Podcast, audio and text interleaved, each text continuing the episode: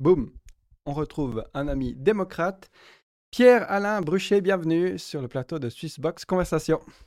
Euh, salut Antoine André et merci pour euh, l'invitation.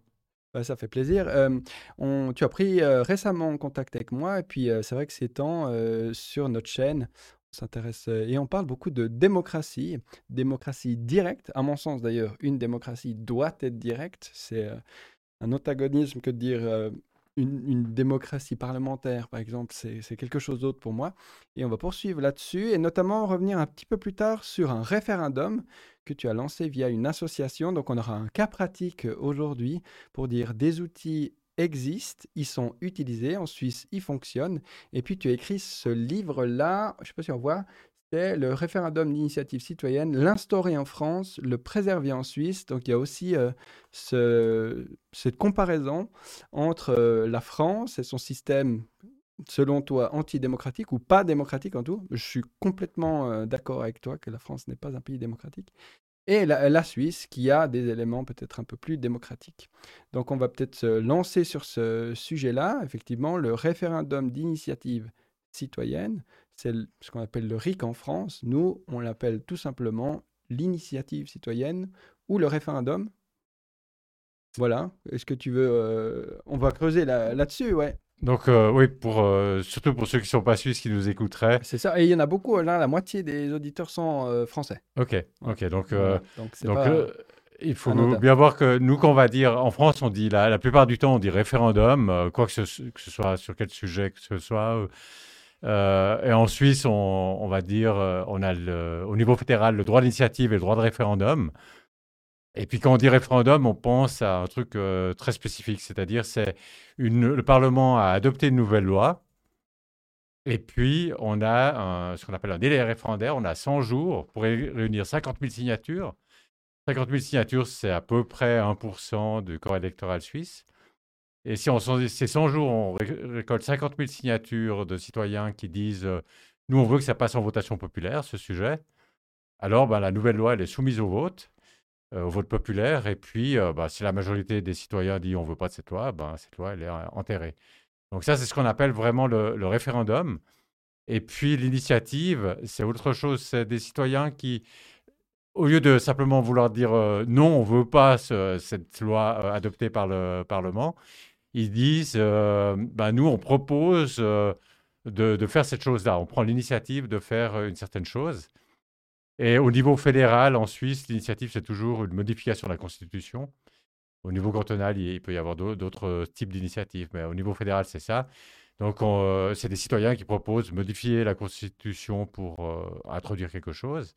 Et ils ont 18 mois pour réunir 100 000 signatures donc à peu près 2% du corps électoral. Mmh Et voilà, donc euh, euh, si les, Français qui nous écoutent, euh, quand ils entendent référendum, nous, c'est vraiment par rapport à ce veto sur une loi, disons. Voilà, une opposition de nos dirigeants qui auraient fait quelque chose bah, qui ne nous convient pas. Exactement. Ouais. Alors je rappelle que tu es docteur en sciences économiques. Mais ça fait un moment que tu t'intéresses à ces questions aussi, euh, je dirais, démocratiques. Est-ce que tu peux peut-être en dire un peu plus sur euh, ton, parcours et qu'est-ce qui t'anime dans cette euh, quête d'une réelle démocratie? Oui, donc moi, je suis un citoyen vraiment ordinaire. Disons, je, je vais voter, mais je fais pas de parti, je suis pas dans un parti, je ne fais pas tellement de politique, disons. Mais je suis très attaché à la démocratie c'est-à-dire que ce soit le démos, le peuple, qui a le pouvoir, qui a le kratos. Et, donc, effectivement, il y a quelques années, j'ai écrit ce livre en me disant cette démocratie, elle est menacée en, Suisse. Et, et puis, elle ça serait bien si elle pouvait aussi être instaurée dans d'autres pays. Et comme tu le disais tout à l'heure, je, je pense que la France n'est pas une démocratie. Et c'est parce que je, pour moi, la démocratie, c'est quand le, peuple a le pouvoir. Et c'est clair que le. Quel pouvoir, disons Donc le peuple, il ne peut pas tout décider, parce que juste matériellement, on n'aurait pas le temps de tout décider sur tous les sujets. Donc, qu'est-ce que ça peut vouloir dire? Peut-être que dans le vieux temps, disons, euh, dans le village, ils pouvaient tout décider euh, en assemblée, comme ça, et puis qu'on avait vraiment l'idéal démocratique des, des, citoyens qui, décident tout au fond euh, eux-mêmes. Mais c'est clair que maintenant, ça, c'est pas, euh, juste pour des raisons de temps, c'est déjà pas possible. Donc, euh, dans un État moderne, qu'est-ce que ça peut vouloir dire le, peuple a le pouvoir? Pour moi, le, point central, c'est qu'il ait le pouvoir de décider ce sur quoi il décide. C'est-à-dire, c'est pas quelqu'un d'autre, c'est pas notamment les parlementaires, qui vont dire toi, tu as le droit, toi, le peuple, tu as le droit de décider là-dessus, mais pas là-dessus. Et et une fois qu'on a ça, je dis que le, pays est démocratique. Mmh Alors, et s'il n'y a pas ça, comme en France, par exemple, les sondages, pour ce qu'ils valent, mais les, sondages montrent qu'en France, il y a une très large majorité, de, autour de 80%, qui veulent le RIC. Et ils ne peuvent pas l'avoir parce que les parlementaires ne veulent pas le, le donner. Ce n'est pas les, les citoyens qui décident quel pouvoir ils ont. Et, et donc, pour moi, il y a quelque chose de binaire comme ça. Il y a un pays démocratique et un pays pas démocratique. Et ce qui fait la, la mmh différence, c'est est-ce que c'est les citoyens eux-mêmes qui peuvent décider ce sur quoi ils peuvent décider? Mmh Oui, je réfléchis aussi en termes euh, binaires par rapport à cette démocratie. Il y, a, des régimes autocrates, alors il n'y a aucun outil ni ouverture à quiconque, ne serait-ce même, ne même que leurs généraux pour décider quoi que ce soit. Et puis, ben, il y a le continuum, on peut être plus ou moins démocratique. Je me suis toujours posé la question, où est-ce qu'on peut commencer à concevoir que c'est un pays démocratique versus les pays euh, autocratiques ou euh, autoritaires? Euh, Et puis, c'est une bonne explication. Donc, ce serait au moment, selon toi, où on peut décider de quoi on décide. C'est ça. On a la, ce qu'on appelle en, termes juridiques la compétence la compétence. On peut décider, le peuple peut décider sur, ce sur quoi il est compétent lui-même. Et puis il décide, ensuite il a des représentants, parce que techniquement, on n'a pas le temps de décider sur tout, donc il y aura des représentants. Mais c'est le peuple qui décide euh, qu'est-ce que ces représentants ont, le droit de faire, quel pouvoir le peuple lui-même conserve euh, pour lui-même. Et à ce moment-là, c'est une démocratie. Et, mais il y a aussi une dimension euh, continue, c'est-à-dire que, évidemment, quand je dis la France n'est pas une démocratie, je ne suis pas non plus en train de dire que c'est la Corée du Nord. Donc, euh, comme je dis, il y a plus il y a, non démocratique. Il y a ces deux. Il y a quelque chose de binaire, mais dans chaque catégorie, on peut être plus ou moins démocratique. Et je dirais, bah dans le, les pays qui ne sont pas démocratiques comme la France, il y a quand même le, les gens au pouvoir peuvent octroyer plus ou moins de pouvoir au peuple. Bah, par exemple, en France, il y a des élections, les gens ils peuvent voter, élire le président, etc. Euh, donc, euh, dans d'autres pays, il n'y a pas ça. Donc, euh, je dirais que dans ces pays qui ne sont pas démocratiques, ils sont quand même plus démocratiques si les gens au pouvoir accordent plus de pouvoir au peuple. Mmh Puis dans les pays qui sont démocratiques, là, il n'y en a pas beaucoup, bah, ça dépend un peu de... Ils sont encore plus démocratiques si le, peuple se conserve le, plus de pouvoir pour lui-même, disons mais ça reste démocratique, euh, même s'il en conserve moins pour lui-même, à condition qu'il puisse à tout moment dire Ouais, maintenant, moi, je veux plus de pouvoir. Mmh Et le, un cas, disons, euh, un peu limite, pour bien comprendre où se trouve la, la, la, frontière, quoi, c'est le Liechtenstein. Mmh Parce que le Liechtenstein, ils ont des instruments démocratiques comme en Suisse, donc référendum, initiative. Mais ce qu'il y a, c'est qu'ils ont un prince, et puis le prince, il a le droit de mettre le veto. Mmh. Donc le peuple, il fait un référendum, il vote ça, attaque, mais le, euh, ou euh, il lance une initiative. Mais si le prince il dit non, mais ça, ça passe pas, ça passe pas. Donc la monarchie au-dessus euh, de la démocratie, là, pour le coup. Voilà, donc à ce moment-là, donc c'est un truc à plusieurs niveaux. C'est-à-dire, quand on entend pour les Liechtenstein, on entend qu'ils ont le droit de référendum, d'initiative, on se dit, bon, c'est une démocratie, c'est bon. Ensuite, on entend, mmh c'est le deuxième étage de celui qu'on entend, ouais, mais en fait, le prince, il peut dire, moi, j'ai un droit de veto. On se dit, bon, bah, c'est pas une démocratie. Oui. Après, on peut réfléchir un peu plus loin, puis aller à un troisième étage, puis se dire, si on voulait enlever le droit de veto au prince, est-ce que le prince aurait le droit de veto sur cette décision d'enlever le droit de veto? Alors, si la réponse était euh, non, il n'a pas le droit de veto là-dessus, c'est l'exception. À ce moment-là, on pourrait dire que c'est quand même une démocratie, parce que si le mmh peuple veut vraiment, mmh il pourrait enlever le droit de veto, etc. Mais ça serait quand même pas aussi démocratique en Suisse, parce que tu voudrais construire un pont et puis tu devrais faire autre chose qui n'a rien à voir, enlever le droit de veto du prince, pour, euh, etc. Mmh Donc, euh, ça serait moins démocratique. En fait, ce qui se passe, c'est qu'en fait, le prince, il a aussi un droit de veto si on faisait l'initiative, si les, les gens du Liechtenstein faisaient l'initiative pour enlever le droit de veto. Alors, il aurait le droit de veto, donc forcément qu'il l'utiliserait. Enfin, Oui, ouais, il pourrait l'utiliser. Donc tu dis, euh, non, c'est quand même pas une euh, mhm. démocratie. Mais en fait, il y a un étage encore. donc tu parles du pouvoir ultime. je parle du pouvoir, exactement. Il faut que le peuple ait le pouvoir ultime, c'est ça au fond. Et juste pour le cas du Liechtenstein, il y a encore un étage supplémentaire. C'est qu'effectivement, il n'a pas le droit de veto sur, euh, si on veut lui enlever le droit de veto. Par contre, il n'a pas de droit de veto si on veut abolir la monarchie. Donc tu dis, il a le droit de veto si on veut lui enlever le droit de veto, mais il n'a pas le droit de veto si on veut abolir la, monarchie. la monarchie. Donc en fait, le Liechtenstein pourrait abolir la monarchie sans que le prince puisse mettre euh, son, son veto. Oui, donc c'est encore une nuance supplémentaire. C'est encore une nuance supplémentaire. C'est pour ça qu'à la fin, à la fin du fin, disons, je dis le Liechtenstein est une démocratie. Parce que s'il voulait, s'il peut voulait, il dirait loin cette démocratie, etc à loin de cette monarchie, je veux dire. Hmm. Donc, mais c'est vraiment un cas un peu limite parce qu'il y a tellement d'étages. Donc euh, voilà, donc on voit aussi le côté continu euh, du côté euh, des pays démocratiques. Et même si on reste en Suisse, je ne sais pas si tu connais l'épisode, mais après la, la, guerre, la deuxième guerre mondiale, bah pendant la deuxième guerre mondiale et même avant en fait, il y a eu le droit de référendum qui a été très limité. Non. Et puis, ben voilà, ça a été très limité. Ben oui, bon, c'est état de guerre, etc.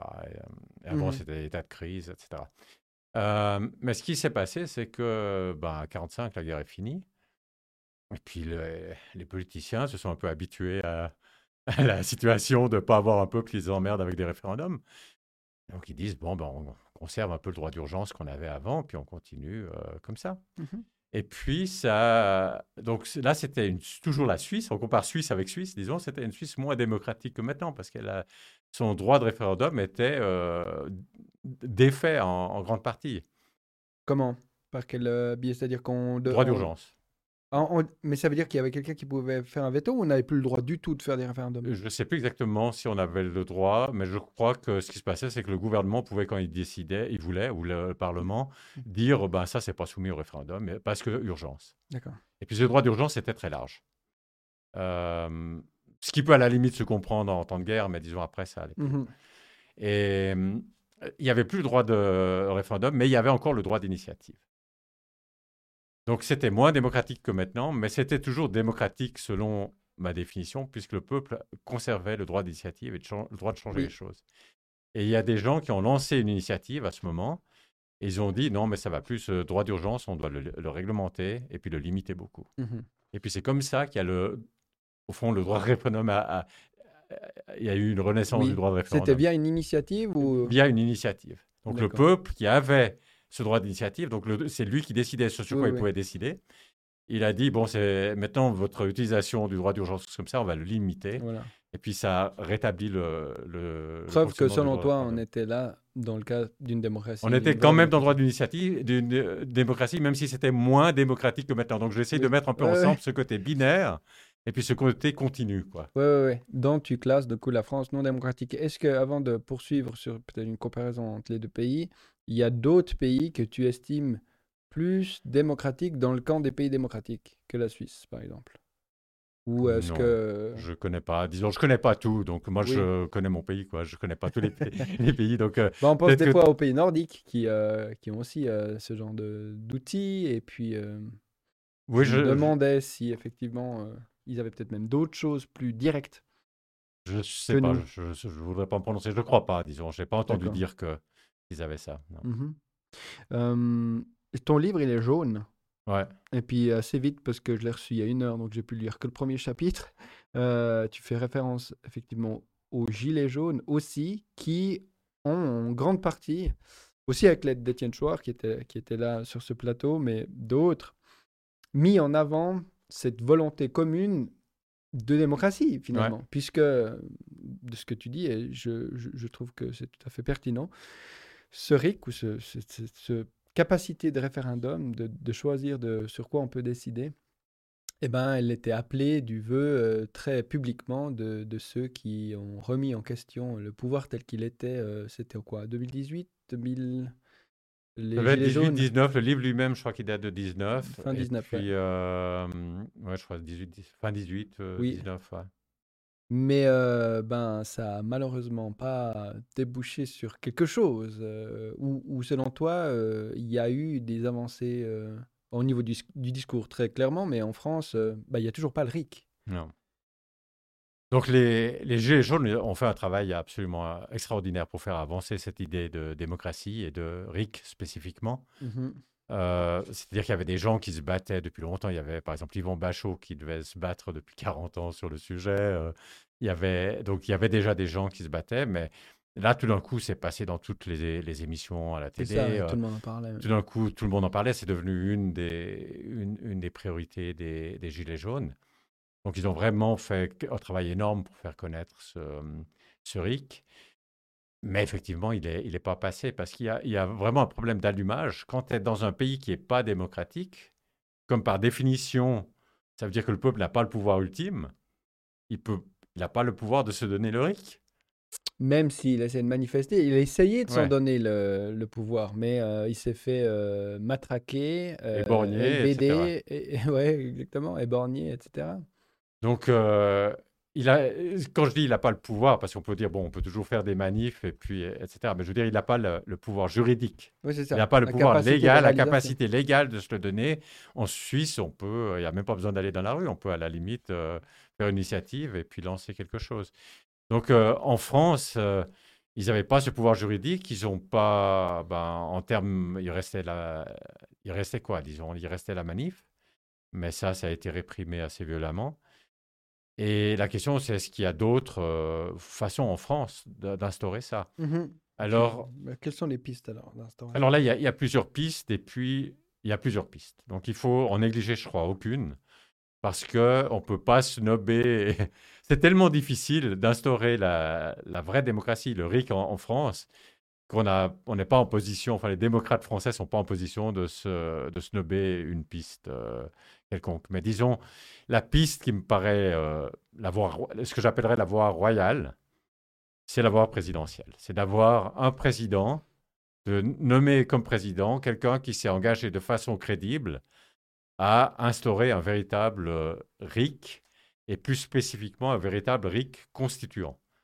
Donc je parle là du droit de ce qu'on appelle en Suisse l'initiative, donc un référendum d'initiative citoyenne pour modifier la Constitution. Parce qu'une fois qu'on a le rite constituant, on peut avoir tous les autres. Comme je disais dans l'exemple de la Suisse tout à l'heure, avec l'initiative, on a pu réavoir le référendum. Mais avec un référendum, le droit de référendum, c'est juste un droit de dire non. Ça ne permet pas d'introduire, d'instaurer le droit d'initiative. Donc, euh, donc euh, la voie royale, je dirais, c'est ça, c'est d'avoir euh, un président qui s'engage de façon crédible pour instaurer un véritable RIC constituant. Ça n'a pas été le cas de Jean-Luc Mélenchon qui proposait ça dans son paquet Sixième République? Je ne l'ai pas forcément très bien étudié, mais il m'a semblé euh, entendre qu'il adhérait à, ce principe-là, et à ces outils-là, ces nouveaux outils-là, euh, nouveaux pour eux en tout cas, donc les Français. Le, disons, c'est euh, la France insoumise est sûrement un des partis qui parlait le plus de référendum d'initiative citoyenne. C'était assez peu clair de savoir s'il s'agissait du référendum d'initiative euh, citoyenne constitutionnelle, quoi, pour la Constitution. Et c'est lui qui est, qui est vraiment le, plus important. Et hum, oui, là, là c'était vraiment pas clair. Il y avait tous des, mmh. des débats. Euh, euh, d'un côté, ils disaient oui, mais d'un autre côté, c'était pas absolument clair. Ils ont, ils ont au Parlement fait une, disons, une proposition parlementaire mais bon, ces propositions parlementaires n'étaient pas euh, acceptées. et puis, oui, c'est surtout leur proposition. En France, il y a un article qui est l'article de la révision de la Constitution. Et c'est l'article 89 qui dit comment on révise. Donc, c'est l'article 89 de la Constitution qui dit comment on révise la Constitution. Et en principe, c'est là qu'il faut dire le peuple peut réviser la Constitution idéalement, même, on devrait pas seulement dire c'est le peuple qui peut réviser la Constitution, mais c'est mmh que le peuple qui peut réviser la mmh Constitution. Et donc, il faut, en principe, il faut changer. Si tu veux vraiment instaurer un rite constituant en France, il faut changer l'article 89. Et puis, alors ça paraît un peu technique comme ça, mais euh, Mélenchon ne prévoyait pas de changer l'article 89. Mmh On a aussi entendu parler de la terminologie euh, RIC en toute matière. Ouais. Peut-être ce qui irait dans le sens de dire y compris constitutionnel ou constituant. En toute matière, c'est constitutionnel et autre chose. Mmh et aussi euh, donc euh, sur les lois, parce qu'il y, a la Constitution qui est tout en haut, et ensuite il y a les lois, puis après il peut y avoir des décrets ou des. Et en toute matière, l'idée c'est bien sûr le constitutionnel, mais aussi le reste. Mmh donc c'est plus qu'en Suisse. Quand ils demandent. Quand oui, c'est ça. c'est plus qu'en Suisse. Nous, on n'a pas en toute matière. Mmh et bah, au niveau fédéral, par exemple, on n'a pas au niveau législatif, par exemple. On ne peut pas faire une initiative pour proposer une nouvelle loi au niveau fédéral. Voilà, c'est ça. Dans certains cantons, on peut, mais pas au niveau fédéral. Mmh Donc là, ça, irait plus loin. Euh, c'est pas nécessaire dans un premier temps que les Français aillent aussi loin que ça. Bah, S'ils instaurent déjà le RIC constituant, ils peuvent faire le reste ensuite. Ils peuvent le faire coup par coup. Ils peuvent dire, euh, une fois qu'on a qu'ils ont le RIC constituant, ils peuvent dire, bah, on va soumettre une proposition d'instaurer le RIC euh, législatif pour initier, initier, une nouvelle loi ou bien en démettre un, élu ou quelque chose comme ça. Ils peuvent le faire ensuite vraiment au coup par coup avec unité de matière. Donc, euh, est-ce que vous êtes pour qu'on puisse démettre un élu? Est-ce que vous êtes pour une initiative législative, etc. Donc, tout ce qui compte, c'est d'avoir le, sommet, en fait. Mmh. Oui. Dans un premier temps. Alors, ça, ce serait une des. Donc, une des voies, c'est que le nouveau président, ben, finalement, il adhère à ça, il passe ça. ce que je veux préciser sur cette voie, c'est qu'il y a mmh eu, en fait, elle a été essayée il y a eu euh, Clara Heger, euh, d'un mouvement qui s'appelle Espoirique, qui s'est présenté en disant Moi, je, c'est ça l'essentiel de mon programme. Ensuite, bon, bah, je, elle aurait pu dire je démissionnerai, mais elle a plutôt dit euh, après, je ferai un rôle de président arbitre, en fait, sans essayer de. Mmh. Euh, en France, le, il y a la conception du président arbitre, mais en, réalité, maintenant, il, est presque dans le gouvernement, le, président. Il joue presque le rôle de Premier ministre. Donc, elle disait, je, mon truc, c'est d'instaurer le RIC constituant, et puis après, je ferai président arbitre, mais je ne vais pas essayer de gouverner. Hmm. Donc, euh, Clara Heger, mais il faut en France euh, avoir 500 parrainages, et puis les, les maires, c'est ça? Euh, oui, d'élus, et en général, c'est des maires. Effectivement, il y a beaucoup de mmh. maires, donc euh, c'est des maires. Mais elle ne les a pas eu. Donc cette voie, elle a été tentée en France lors de la dernière élection euh, présidentielle et elle a échoué à la récolte des parrainages. Ce que j'ai vu dans ton livre que je ne savais pas, c'était qu'il existe en France un référendum dit d'initiative partagée, introduit par Sarkozy. Euh, est-ce que tu peux en, parler euh, un peu? Tu dis que c'est un peu la même chose que nous, pas vraiment, mais qu'il faut 10% de la population, enfin de, de la masse électorale. Oui, c'est très différent que notre. En fait, c'est une, arnaque. C'est une arnaque, oui. Euh, c'est-à-dire qu'il faut 10%. C'est ce qui est énorme. Du corps électoral. Donc ça, parce que, du coup, ça fait combien de personnes si on essaie de, de calculer euh, grosso modo, ils sont combien les, les Français? Bah, Je crois que nous, on, disons, citoyens, c'est 5 millions, c'est 10 fois plus, disons 50. Donc euh, là, nous, quand on a besoin de 1%, c'est 50 000. Oui. Chez eux, ce serait 500 000. Et puis, comme c'est pas 1%, mais 10%, euh, on est en train de parler de 5 millions. Donc 5 millions de gens qui quoi? Qui signeraient, qui signeraient comme nous on le fait euh... Comme nous on le fait. Mais ça c'est la... Laisse un peu le peut-être un peu plus bas. Un peu plus bas comme ça? Non, descend pour qu'il soit pas trop devant ah ton visage. Comme ça. Euh, et le, donc ça c'est la, première difficulté parce qu'évidemment si on commence à dire on fait oui oui on a un référendum mais il faut qu'il y ait 100% qui, qui, les signent pour que ça vienne en votation populaire ça, ça c'est plus du jeu quoi donc euh, ça, c'est la première arnaque. Mais la, deuxième, c'est qu'en fait, ce n'est pas vraiment les citoyens qui peuvent initier ce référendum d'initiative dite partagée. Euh, euh, c'est en fait le Parlement. C'est une minorité, je crois que c'est, si je me souviens bien des chiffres, c'est un cinquième du Parlement initie réellement. Il dit, nous, on veut lancer ce référendum d'initiative partagée. Donc, ce n'est pas d'initiative populaire, c'est d'initiative parlementaire. D'accord. Mais d'une minorité, ça peut être un cinquième. Et puis ensuite, une fois que ces parlementaires ont eu la gentillesse de bien vouloir euh, lancer, par exemple, un RIC pour, instaurer, euh, pour instaurer le RIC, par exemple, euh, s'ils ont la gentillesse de le faire, mais bizarrement, ils n'ont pas eu la gentillesse, même un cinquième, et ça n'a apparemment pas été possible de trouver un cinquième des parlementaires qui lancent un référendum d'initiative dite partagée pour instaurer le RIC constituant, alors qu'il y a quand même euh, pas mal de parlementaires qui sont qui disent qui disent en principe qu'ils sont pour le RIC. Donc euh, donc ça n'a pas été possible. Donc ça c'est le premier verrou. Donc c'est des initiatives parlementaires. Donc c'est une, une, deuxième arnaque. Et puis la, la, dernière arnaque. Donc première arnaque c'est l'initiative parlementaire. Deuxième arnaque, il faut ensuite ils doivent être appuyés par 10% du corps électoral. Donc c'est un appui, c'est pas comme chez nous. Donc ils pourraient lancer quelque chose, mais comment pour, être, pour prouver qu'ils sont appuyés, ils doivent avoir ces 5 millions de signatures. Voilà, ils doivent avoir 10% du corps électoral, ce qui doit être à peu près 5 millions de signatures qui appuient. Et une fois que tu as ça, alors voilà, elle est, elle est validée. Mmh Et puis, mais ce qui se passe, c'est pas comme chez nous où tu as une votation populaire, tu vois. On pourrait dire au moins, là, on a une votation populaire. Mmh non, ça doit être traité par le Parlement. Le sujet doit être traité par le Parlement. Et ah s'il est. Donc, euh, le Parlement et le Sénat, les, deux, les deux chambres. Et il doit être traité par les deux chambres. Et s'il y a une des deux chambres qui ne le traite pas, alors ça passe en votation populaire. Donc, ça veut dire qu'ils peuvent. Tu as un cinquième des parlementaires qui ont lancé le truc. Tu as eu 10% euh, des citoyens qui ont signé. Ça arrive au Parlement. Et le Parlement, il dit Ouais, bon, mais en fait, c'est de la connerie.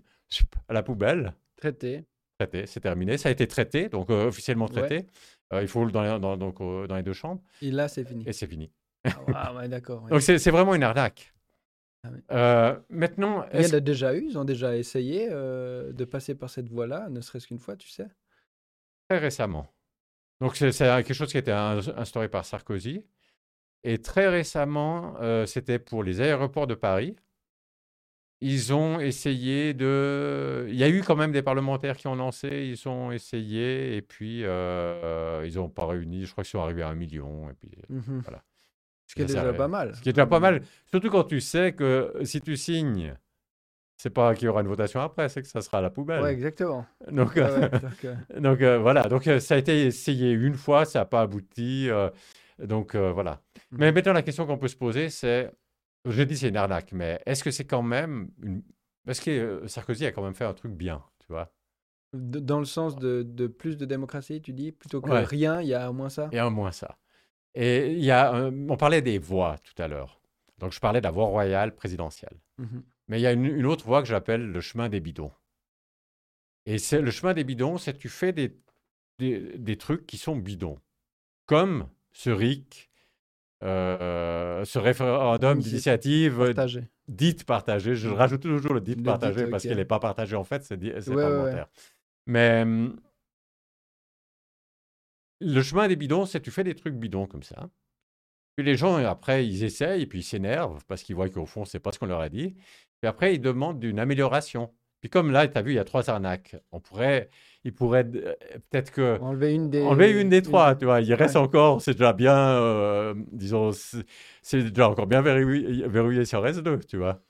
Donc, euh, on pourrait imaginer un chemin comme ça où tu enlèves une à une, et puis après, peut-être la dernière, ça sera plus difficile à la faire sauter, mais tu pourrais imaginer que, le, que par exemple, dans le cadre d'une élection présidentielle, là, parce que tu peux aussi un peu mélanger les, les chemins, tu vois qu'il y en ait un qui se dise euh, Ouais, euh, moi, je suis à 2% de l'autre. Si j'avais quelques pourcents en plus, je gagne l'élection. Mhm. Je vais promettre de, de, casser de la dernière, euh, le dernier verrou. Tu vois. Mhm, Donc, ça, c'est ce que j'appelle le chemin des bidons.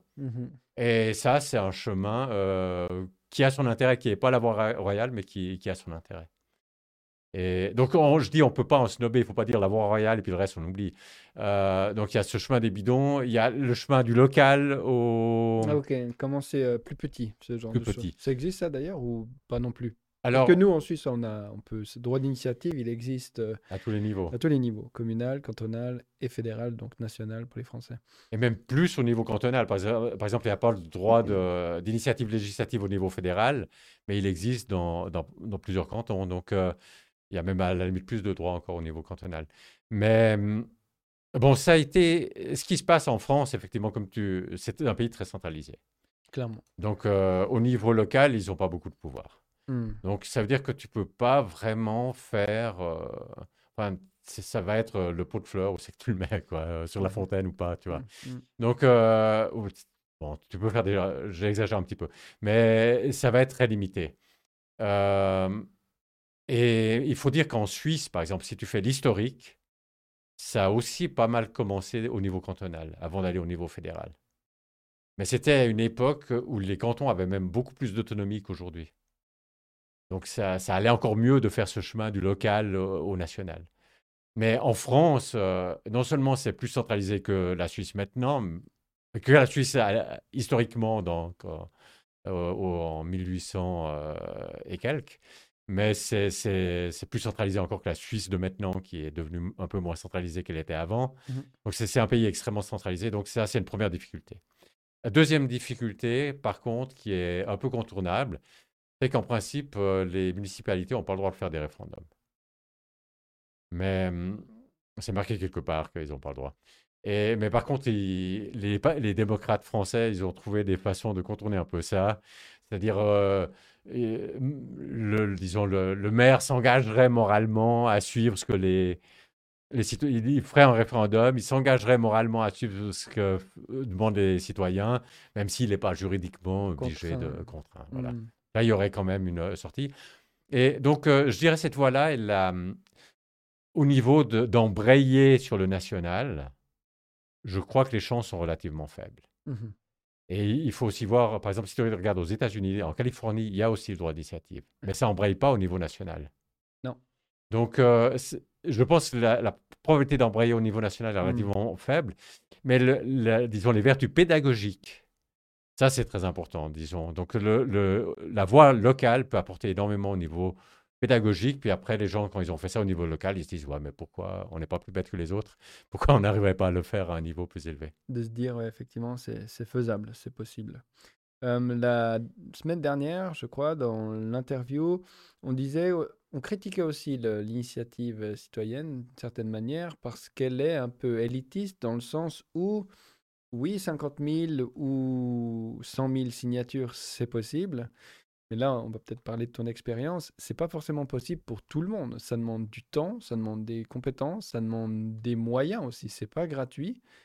Et du coup, est-ce vraiment euh, démocratique cette initiative euh? Oui, c'est clair que ça demande pas mal de ressources. Tu aurais des chiffres pour ça, par exemple, pour un référendum, toi qui t'es lancé dans cette affaire-là. Écoute, quand, j'ai lancé, combien, quand on a lancé ça, donc au début on m'a dit, mais tu sais ce que, quoi tu te lances, tu sais combien il faut, il, pour 50 000 signatures, il faut 250 millions. pas de, 250 000 francs, je veux dire, pas millions, excuse. 250 000 francs. Uh-huh évidemment, on ne les a pas, les, deux, les 250 000 francs.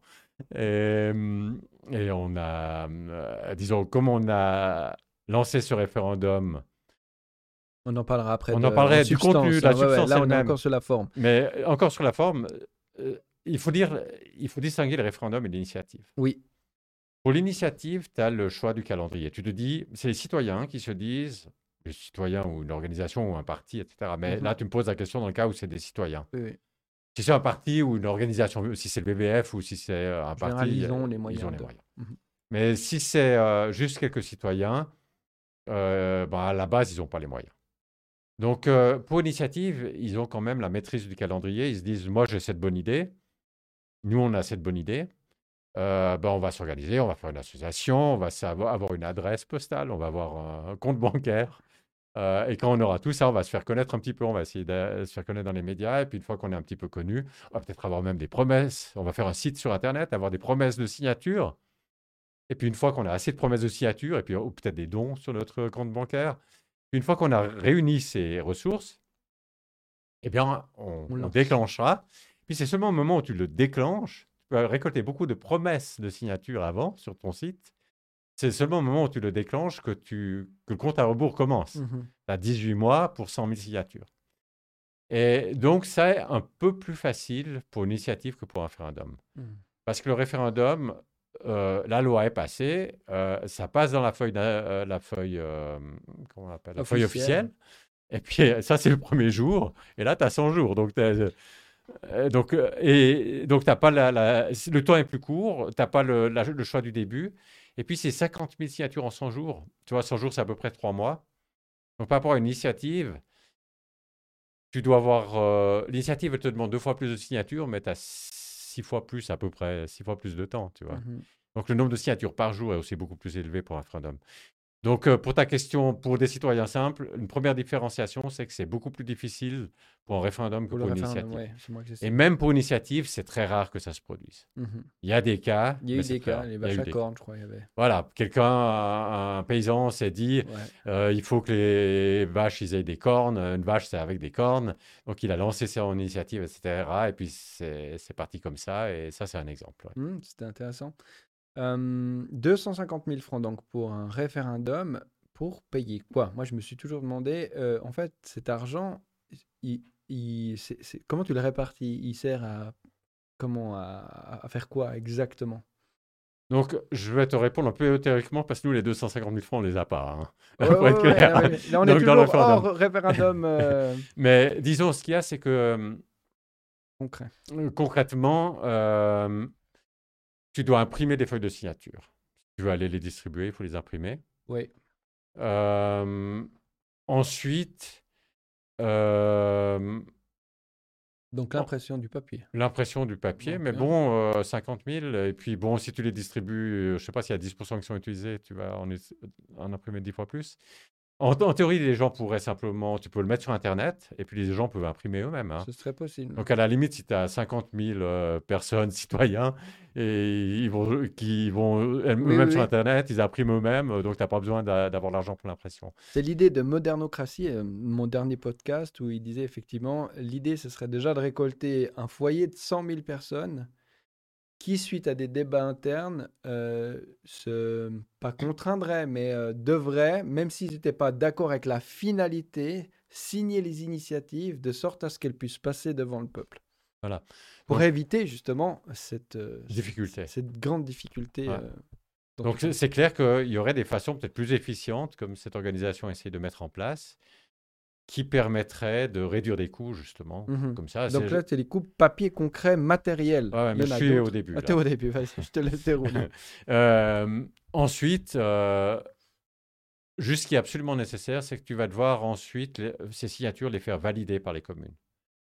Donc ça veut dire que tu vas recevoir toutes ces signatures, tu dois les trier par commune pour les envoyer aux communes.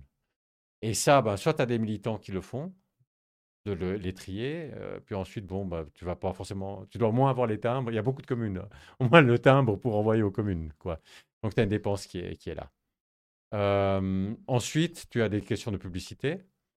Tu as des questions, par exemple, là, je suis en train de prévoir de faire des, des, conférences, des présentations. Bon, il faut louer une salle. Et si tu fais une présentation et que tu n'as pas fait une publicité pour dire euh, je serai, j'aimerais en faire une assière, par exemple, je, je serai assière quelle date Donc, il y a des, frais comme ça de publicité. et puis, bon, nous, par exemple, on a eu aussi, il peut, il peut y aussi avoir des frais juridiques. Parce que tu fais un référendum contre une loi, il faut comprendre exactement la loi, tu vois. Donc, tu peux avoir besoin de recourir à des juristes. ensuite, ton site, il faut le faire, il faut un logo. Euh, si tu as un militant qui peut faire le logo, c'est bien, mais sinon, etc. Donc, euh, tu as des tas de dépenses euh, normales, comme ça, disons, que peut-être on peut justement, comme cette association dont tu parlais, réduire en mmh s'organisant bien. Mais alors, bien organisé à l'avance, tu ne peux pas le faire non, non. comme ça. Et puis ensuite, la dernière chose, mais c'est qu'il y a beaucoup d'organisations qui en fait payent les gens pour récolter les signatures. Oui, je vois Et là aussi, il faut, il faut l'argent pour payer, pour récolter les Ouais, je crois que ça. Bah, ça dépend, mais entre 1 et 2 francs la signature, même, euh, qu'il faudrait payer. Je ne connais pas les prix, mais je pense que quand tu dis 1 ou 2, ça me paraît euh, plutôt bas, disons. Ah ouais. ouais. Donc, euh, voilà, donc il y a, y a ça. aussi, bon, évidemment, si tu as, y a, si y a assez de militants volontaires, tu n'as pas besoin de recourir à ça. Mmh en Suisse, c'est autorisé. Il y a la question de savoir si ça devrait être interdit. Euh, mais c'est autorisé, euh, etc. Donc y a, ça, c'est aussi un coût qui, qui peut intervenir. Mmh. Euh, maintenant, là, je t'ai fait un peu, un peu les coûts, quoi. Mais ces coûts sont des obstacles. Et la question, c'est bien qu'il y ait des obstacles. Il faut qu'il y ait des obstacles parce qu'il n'y a pas d'obstacles, il y aurait beaucoup trop de votations. Donc, on, serait, il faut qu'il y ait des obstacles, sinon on, se retrouve à voter toutes les semaines et je ne crois pas que les citoyens veulent voter. En ce moment, au niveau fédéral, c'est peut-être en moyenne euh, trois par journée de votation. Il y en a quatre par an, on est 12. Donc c'est à peu près un par mois. Et c'est pas tous les mois, c'est tous les trois mois, mais voilà. Donc, mais je crois pas que les citoyens seraient d'accord d'avoir dix fois plus que ça. même deux fois plus, je ne sais pas. donc c'est bien qu'il y ait des obstacles. Maintenant, la question, c'est est-ce que c'est les bons obstacles? Disons, est-ce que le fait qu'on doit donner aux communes, et avec tout le coût de triage, d'envoyer ce temps, soit tu, le payes une, une, entreprise qui te trie et qui l'envoie, soit tu le fais moi-même, enfin les militants le font, mais c'est du temps un peu perdu. Je veux dire, c'est n'est pas du temps très productif utilisé par les militants. Donc on pourrait imaginer que ça serait mieux si euh, on en amène simplement tout au palais fédéral, et puis c'est eux qui valident. Et on, pourrait se dire, on a un pays fédéraliste, mais le, disons, au palais fédéral, ils pourraient avoir la liste de tous les citoyens du pays. Et puis ils pourraient faire eux-mêmes alors, au lieu d'envoyer à toutes les, communes, et ça simplifierait beaucoup, ça paraît être euh, là un obstacle qui n'est pas productif et, qui met en avant ceux qui ont de l'argent. Si tu n'as pas d'argent, ben, à ce moment, tu dois avoir des, des, militants, mais c'est vraiment des. Mmh imagine, 50 000 à trier, c'est beaucoup, quoi. Et comme tu dois en avoir plus que 50 000, parce que des fois, il y en a qui signent qui n'avaient pas le droit, qui ne sont pas citoyens, donc tu dois en fait en avoir 60 000 pour être sûr d'avoir les 50 000. Donc, euh, il y a une réflexion à faire sur. L'idée n'est pas qu'il devrait plus y avoir d'obstacles, mais sur la nature des obstacles. Oui, c'est ça. Notamment celle de devoir envoyer à toutes les communes euh, ces listes avec des timbres. Ou alors, on prend son vélo. On prend son vélo. et on fait le tour de la Suisse mille fois pour déposer en personne dans la boîte aux lettres. Mais effectivement, on comprend la, difficulté. Hmm, ok. ce référendum euh, citoyen. Donc, peut-être on peut aller sur bah, l'action qui t'anime. Que on n'a pas déclaré tes intentions au début, mais effectivement, tu m'as contacté il y a deux semaines, je crois, ou à peu près, parce que bah, tu es en campagne. tu as donc il y a la loi sur l'électricité. On va on va reprendre les termes exacts hein, qui a qui a passé le Parlement à la session d'automne, parce que nos parlementaires fédéraux, je crois, se rencontrent quatre fois par année, c'est ça, ou mmh trois fois, je sais plus. Euh, et puis ils ont décidé de cette loi relative à un approvisionnement en électricité sûr, reposant sur des énergies renouvelables. Est-ce que c'est ça qu'on appelle Monteler-Las C'est ça, le Monteler-Las, ouais. ouais. Et on, bah, tu as donné le nom complet tout à l'heure, là. Tu viens de le donner. Ouais, ça en allemand, ça donne Monteterler. Non, non, non. Le nom complet, il est aussi très long en allemand. Mais seulement, il est tellement long en français ou en allemand qu'on doit prendre un raccourci. C'est ça. Et puis, euh, euh, il y a le. En français, on dit aussi acte unique, euh, quelque chose. Mais c'est aussi un truc compliqué qui veut rien dire. Donc à la fin, on parle de, quand même de Montelerlas. Oui, il faut s'habituer. Montelerlas, c'est pas facile à, prononcer. Montel, c'est manteau. Montel. Ok. Puis Erlas, c'est un peu une loi ou un, ensemble de lois qui est sous le même manteau. Ah, c'est ça l'idée. Ok. Parce que c'est une loi qui, euh, qui modifie plusieurs, plusieurs lois.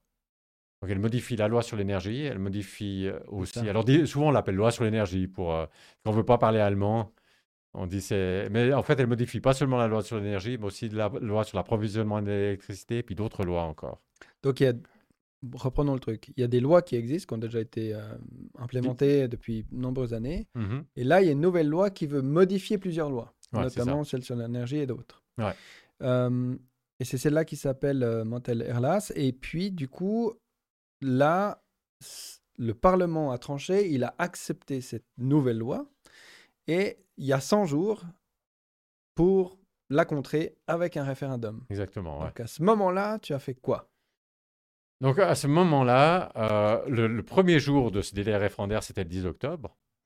Et le 10 octobre, on a fait une conférence de presse où on a dit on lance le référendum. Quand tu dis on, déjà, tu parles de qui? C'est juste toi tout seul, tu as dit je ou euh? C'est quelques personnes. Donc il y a... Des amis à toi, ou comment tu les as trouvés, ces personnes? Non. Alors, je, vais t'expliquer comment je, suis arrivé là. C'est-à-dire, ça nous fait un petit détour, mais c'est un détour intéressant.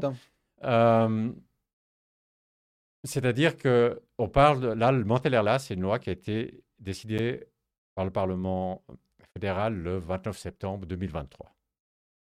Mais l'année passée, c'était aussi euh, en automne 2022, euh, ils ont fait une autre loi ça s'appelle le Solar Express.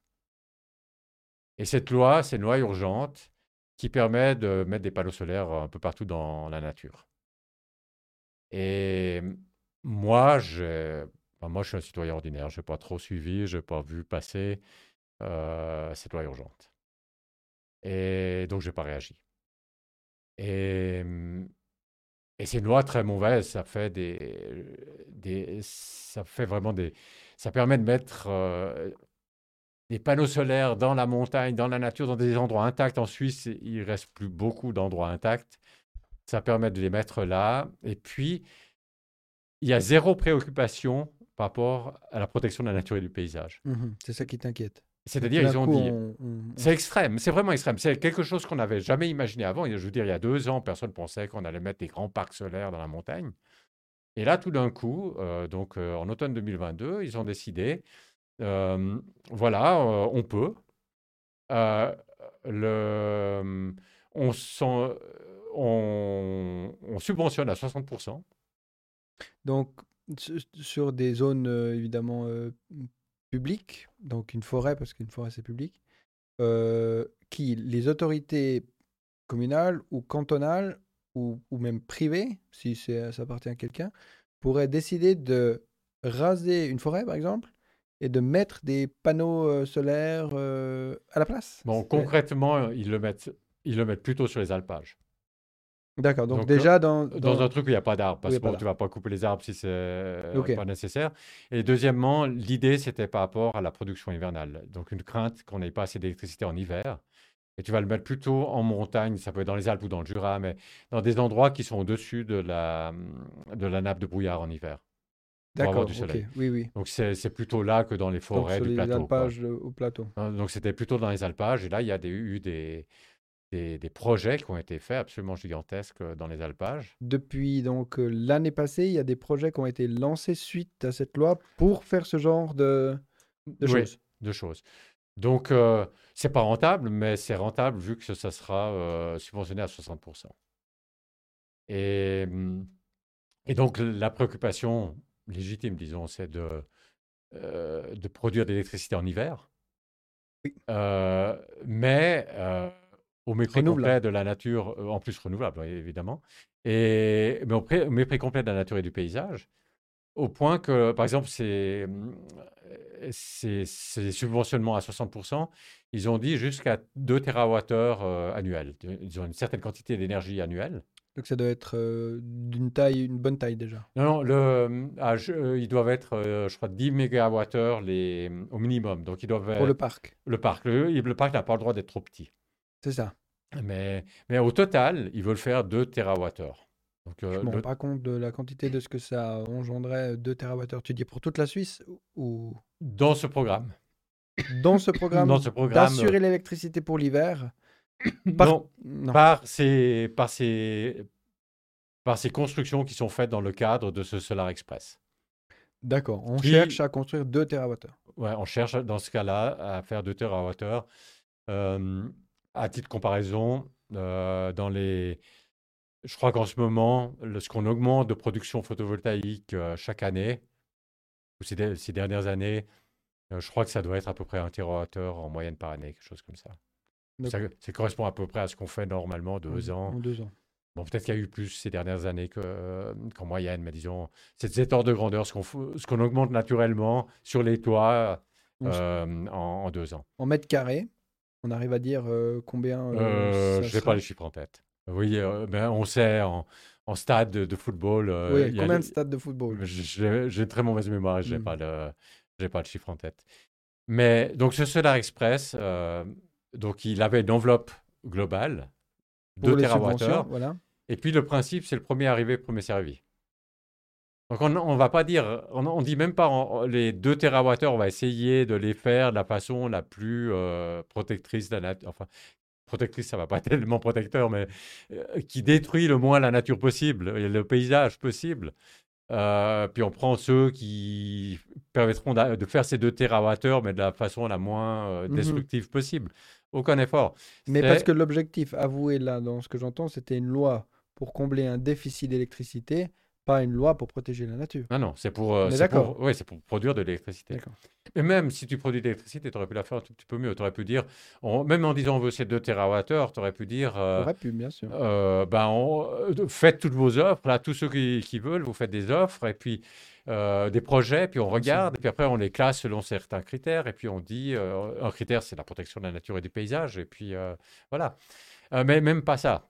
Donc, donc zéro importance accordée à la nature et au paysages. Et, et l'argument c'était que donc c'était en 2022, en automne 2022, donc avant l'hiver 2022. Donc euh, là, je ne sais pas si tu te souviens de la situation, il y avait... Euh, ben C'était un hiver relativement clément. Oui, mais ça, on ne le savait pas encore, en, automne. Ce qu'on savait, c'est que euh, Poutine allait peut-être faire des problèmes pour livrer du gaz. Et en plus, il y a eu, il y a eu deux pipelines qui ont sauté. Oui, oui, ils n'ont pas sauté tout seuls. Hein. les Américains. Ils, ont éclaté d'une façon ou d'une autre. Et puis, en, ce qui faisait qu'il y avait en plus, il y avait les centrales nucléaires euh, qui avaient des problèmes de françaises qui avaient des problèmes de corrosion. il y mhm. avait la moitié qui était à l'arrêt. Donc il y avait des craintes euh, mhm. légitimes de se dire euh. ben, est-ce qu'en hiver, comment c'est en hiver? Mhm. Finalement, l'hiver a été assez clément, il n'y a pas eu trop de problèmes, ça s'est bien passé. Mais tout couvert, disons, de ce, cette problématique qui est réelle, l'électricité en hiver, l'approvisionnement en électricité en hiver en Suisse, il y a un problème. Oui. Donc mais sous couvert de cette urgence, ils se sont dit, euh, bah voilà, on va lancer ce Solar Express et puis construire dans la montagne. Ça. Il était pour, il était limité en temps, ce Solar Express, il était pour l'année 2022-2023 ou euh, c'était juste jusqu'à ce qu'on ait 2 TWh C'était jusqu'à ce qu'on ait, disons, il était limité dans le temps et c'était jusqu'à ce qu'on ait 2 ou 2 TWh. Ce qu'on a fait, du coup? Non, non, non, non, mais ça, tu n'arrives de toute façon pas à le faire en deux ans techniquement. Donc, euh, en réalité, cet argument d'urgence, tu ne pouvais pas le faire pour l'hiver prochain, ni pour le sud après, ni pour le sud après, tu vois. Oui. Donc, c'était bidon, en fait. Un jour ou l'autre, il faut bien sûr le faire. Mais disons, du moment que tu vas devoir quand même attendre longtemps... autant bien faire les choses. Autant bien faire les choses. Donc, euh, donc, il y avait il y a un délai, et le délai, c'est 2025, mais pas 2025, il faut avoir fini c'est 2025 qu'il faut que quand tu as, si, tu as soumis un projet et que tu as 60% de subvention, il faut qu'en fin 2025, tu puisses livrer 10% de ce que tu prévois de faire mmh du projet. Mais 10%, tu es encore loin d'avoir tout produit. Quoi. Oui, oui, donc il euh, faut, faut, voir même jusqu'à 2030. Ah oui, oui, c'est du long, c'est du moyen terme. Hein. Mmh donc on a mis sous le, on a profité d'urgence au fond pour faire passer des choses qui avant étaient inimaginables. D'accord. Donc ça, c'est un constat, puisque ça, ça a passé, on ne revient pas là-dessus. Les 100 jours euh, sont, passés. sont passés. Euh, mais c'était un peu ce qui, après, a attiré ton attention, où tu t'es dit, ouh, là, il y a... c'est pas... Ouais, c'est-à-dire que moi, quand j'ai pris conscience de ça, quand j'ai vu un peu les images euh, dans la nature, et puis... les images de quoi? De, ces panneaux solaires dans la, dans la nature, dans, dans les Alpes. Donc ça s'est fait. Il y a non, non, non, c'est des, constructions. C'est des projets. C'est-à-dire qu'il y, a une, euh, il y a un projet notamment qui était à Gringol, en Valais. Et puis, il y a une association, une association locale qui s'est créée contre ce projet. Mmh Et puis, euh, ils ont fait une visualisation de ce que c'est. Et après, tu as eu cette image qui a circulé partout. Oui, celle que tu as montrée, où c'est un champ où euh, il y a des panneaux solaires. Un désert, de panneaux solaires. un désert de panneaux solaires. Mmh et, et, quand j'ai vu ce genre d'image, je me suis dit, euh, non, mais ça, c'est pas possible. Et, mais c'était trop tard pour faire un référendum, donc je ne pouvais pas faire un référendum. Mais ce qui m'a, ce qui m'a choqué. montre l'image là, je crois. Ah, si tu peux le montrer. On, la voit là. C'est celle-là dont tu parles. Ouais, voilà, c'est ça, c'est ça. Alors euh, voilà, on voit encore un peu l'alpage au milieu où ils ont laissé un, un enclos pour les vaches un enclos pour les vaches. Et autrement, c'était gigantesque. Alors, ce projet, il a en fait été redimensionné à la baisse depuis, depuis cette image. Ça veut dire qu'il y a quand même des moyens de s'opposer. Euh, Pas à cause de l'opposition. Il a été redimensionné parce que, comme c'est le premier servi, le premier, euh, le, premier venu, premier servi, ils ont fait très vite leur projet. Et après, ils se sont rendus compte qu'ils n'arriveraient pas, de ce grand projet-là, ils n'auraient jamais 10% en fin 2025. Parce que l'électricité que tu fais, bon, d'abord, ça veut dire qu'il faut construire 10% de ça d'ici 2025. Et puis au, mois de décembre, tu peux pas construire hein, dans la montagne. Maintenant, il y a la neige, tu peux pas construire, donc tu peux pas construire toute l'année. Tu peux pas construire si vite dans la montagne. Et puis ensuite, une fois que tu l'as construit, il faut transporter cette électricité. Parce que la règle, c'est qu'en fin 2025, tu dois livrer 10% d'électricité. Mmh donc ils se sont rendus compte, un truc grand comme ça, on n'arrivera jamais à livrer 10%. Donc ils l'ont réduit. Ils l'ont mmh pas réduit à cause de, la pression populaire. Donc euh, il y a ces images-là qui, sont, qui ont circulé. Et quand j'ai vu ça, je me suis dit, bon, ben, je me suis dit, premièrement, on ne peut pas laisser faire ça. Mais surtout, je me suis dit, mais, OK, moi j'ai raté le délai référendaire, mais il y a des organisations environnementales. Disons, moi, ce n'est pas mon job de suivre ce que fait le Parlement, disons. Donc, euh, je n'étais pas au courant, mais les organisations que faisaient euh, les organisations environnementales. Et, là, je me suis dit, mais il y a un problème quand même. Il y a quelque chose qui tourne pas rond si les organisations environnementales laissent faire ça. Et mmh, ce que j'ai fait à ce moment-là, c'est que je me suis dit, bon, ben, on doit quand même empêcher ça. Mais le délai référendaire est passé. Donc, je ne peux plus faire un référendum. Mais je vais quand même l'empêcher parce qu'on a l'autre outil qui est l'initiative. Donc, je vais faire une initiative qui dit, on n'a pas le droit de faire ça. Et tous les des trucs comme ça qui ont été construits, euh, disons, après fin 2024, mais doivent être euh, démontés. Donc j'ai encore une cartouche, tu vois, j'ai l'initiative. Mmh donc euh, voilà, donc ce qui s'est passé, c'est que le 10 septembre, 10 septembre, c'est une date assez historique parce que les Valaisans, à cause de ce Solar Express, dans le canton du Valais, le gouvernement s'est dit, bah, c'est le premier servi, le premier venu, premier servi. Donc nous, on veut être les premiers venus pour avoir les subventions. Et puis évidemment, ceux qui font ça, c'est des grandes entreprises qui ont beaucoup de moyens, j'imagine. C'est des grands parcs. Oui, c'est des grandes entreprises électriques qui, en général, euh, associent quand même la petite euh, entreprise électrique locale, disons, de mmh. la commune pour euh, faire aussi profiter financièrement la commune. Mmh commune qui a le droit de s'opposer. Dans le cadre du Solar Express, elle a le droit de s'opposer au projet quand même. Mmh.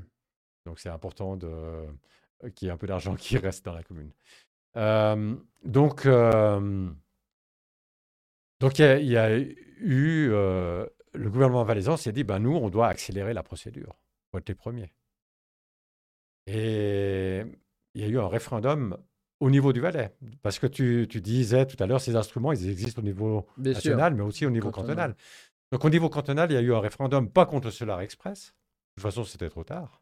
Donc pas contre la loi urgente fédérale. Mhm mais au niveau cantonal contre le décret d'accélération de la procédure d'autorisation de construire de ces parcs solaires alpins. Ah, qu'ils avaient mise dans l'espoir d'être le premier servi. Exactement.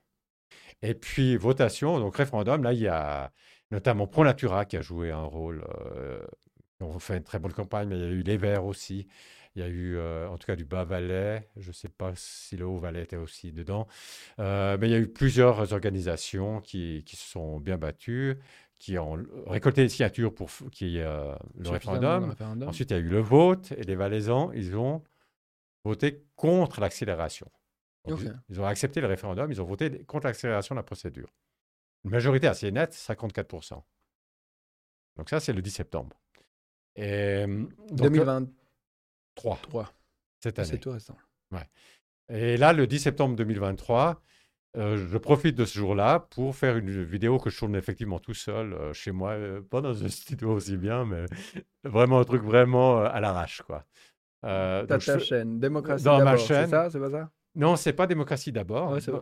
Donc j'ai deux chaînes, enfin plusieurs chaînes, mais politique, j'en ai deux. Euh, j'ai des chaînes scientifiques aussi. Mais politique, j'en ai deux. Une, c'est Démocratie d'abord, mhm. où je défends, c'est un peu ce qui est dans ce livre a parlé en première partie. On a parlé en première partie, euh, défendre la démocratie en Suisse, essayer de, de soutenir qu'elle soit défendue, euh, qu'elle soit instaurée ailleurs, en France en particulier. mais là, je ne prends jamais position sur des sujets concrets. C'est plutôt un état général de je suis pour la démocratie. Et je suis, disons, je prends position pour la démocratie, mais c'est tout. Puis aussi peut-être tu, euh, tu es attentif euh, à ce qui viendrait un peu contrer cette démocratie. certaines personnes euh, veulent aussi dire, bah maintenant on est plus en Suisse, donc on met 200 000, des choses comme ça. Ah voilà, J'imagine que tu as attentif à ça. Donc tout ce qui est lié au processus démocratique. Par contre, je vais, même si je suis pour défendre la nature, je ne vais pas le dire sur c'est possible que j'ai pas mal de, vidéos, c'est possible que ça m'ait échappé une fois ou l'autre, que j'ai dit un mot positif par rapport à la défense de la nature, mais en principe, j'évite. quoi. Et puis j'ai une autre chaîne qui est une chaîne que j'appelle ma bibliothèque parce que ce que j'ai décidé, c'est au fond de parler de certains thèmes en me basant sur certains livres, quoi.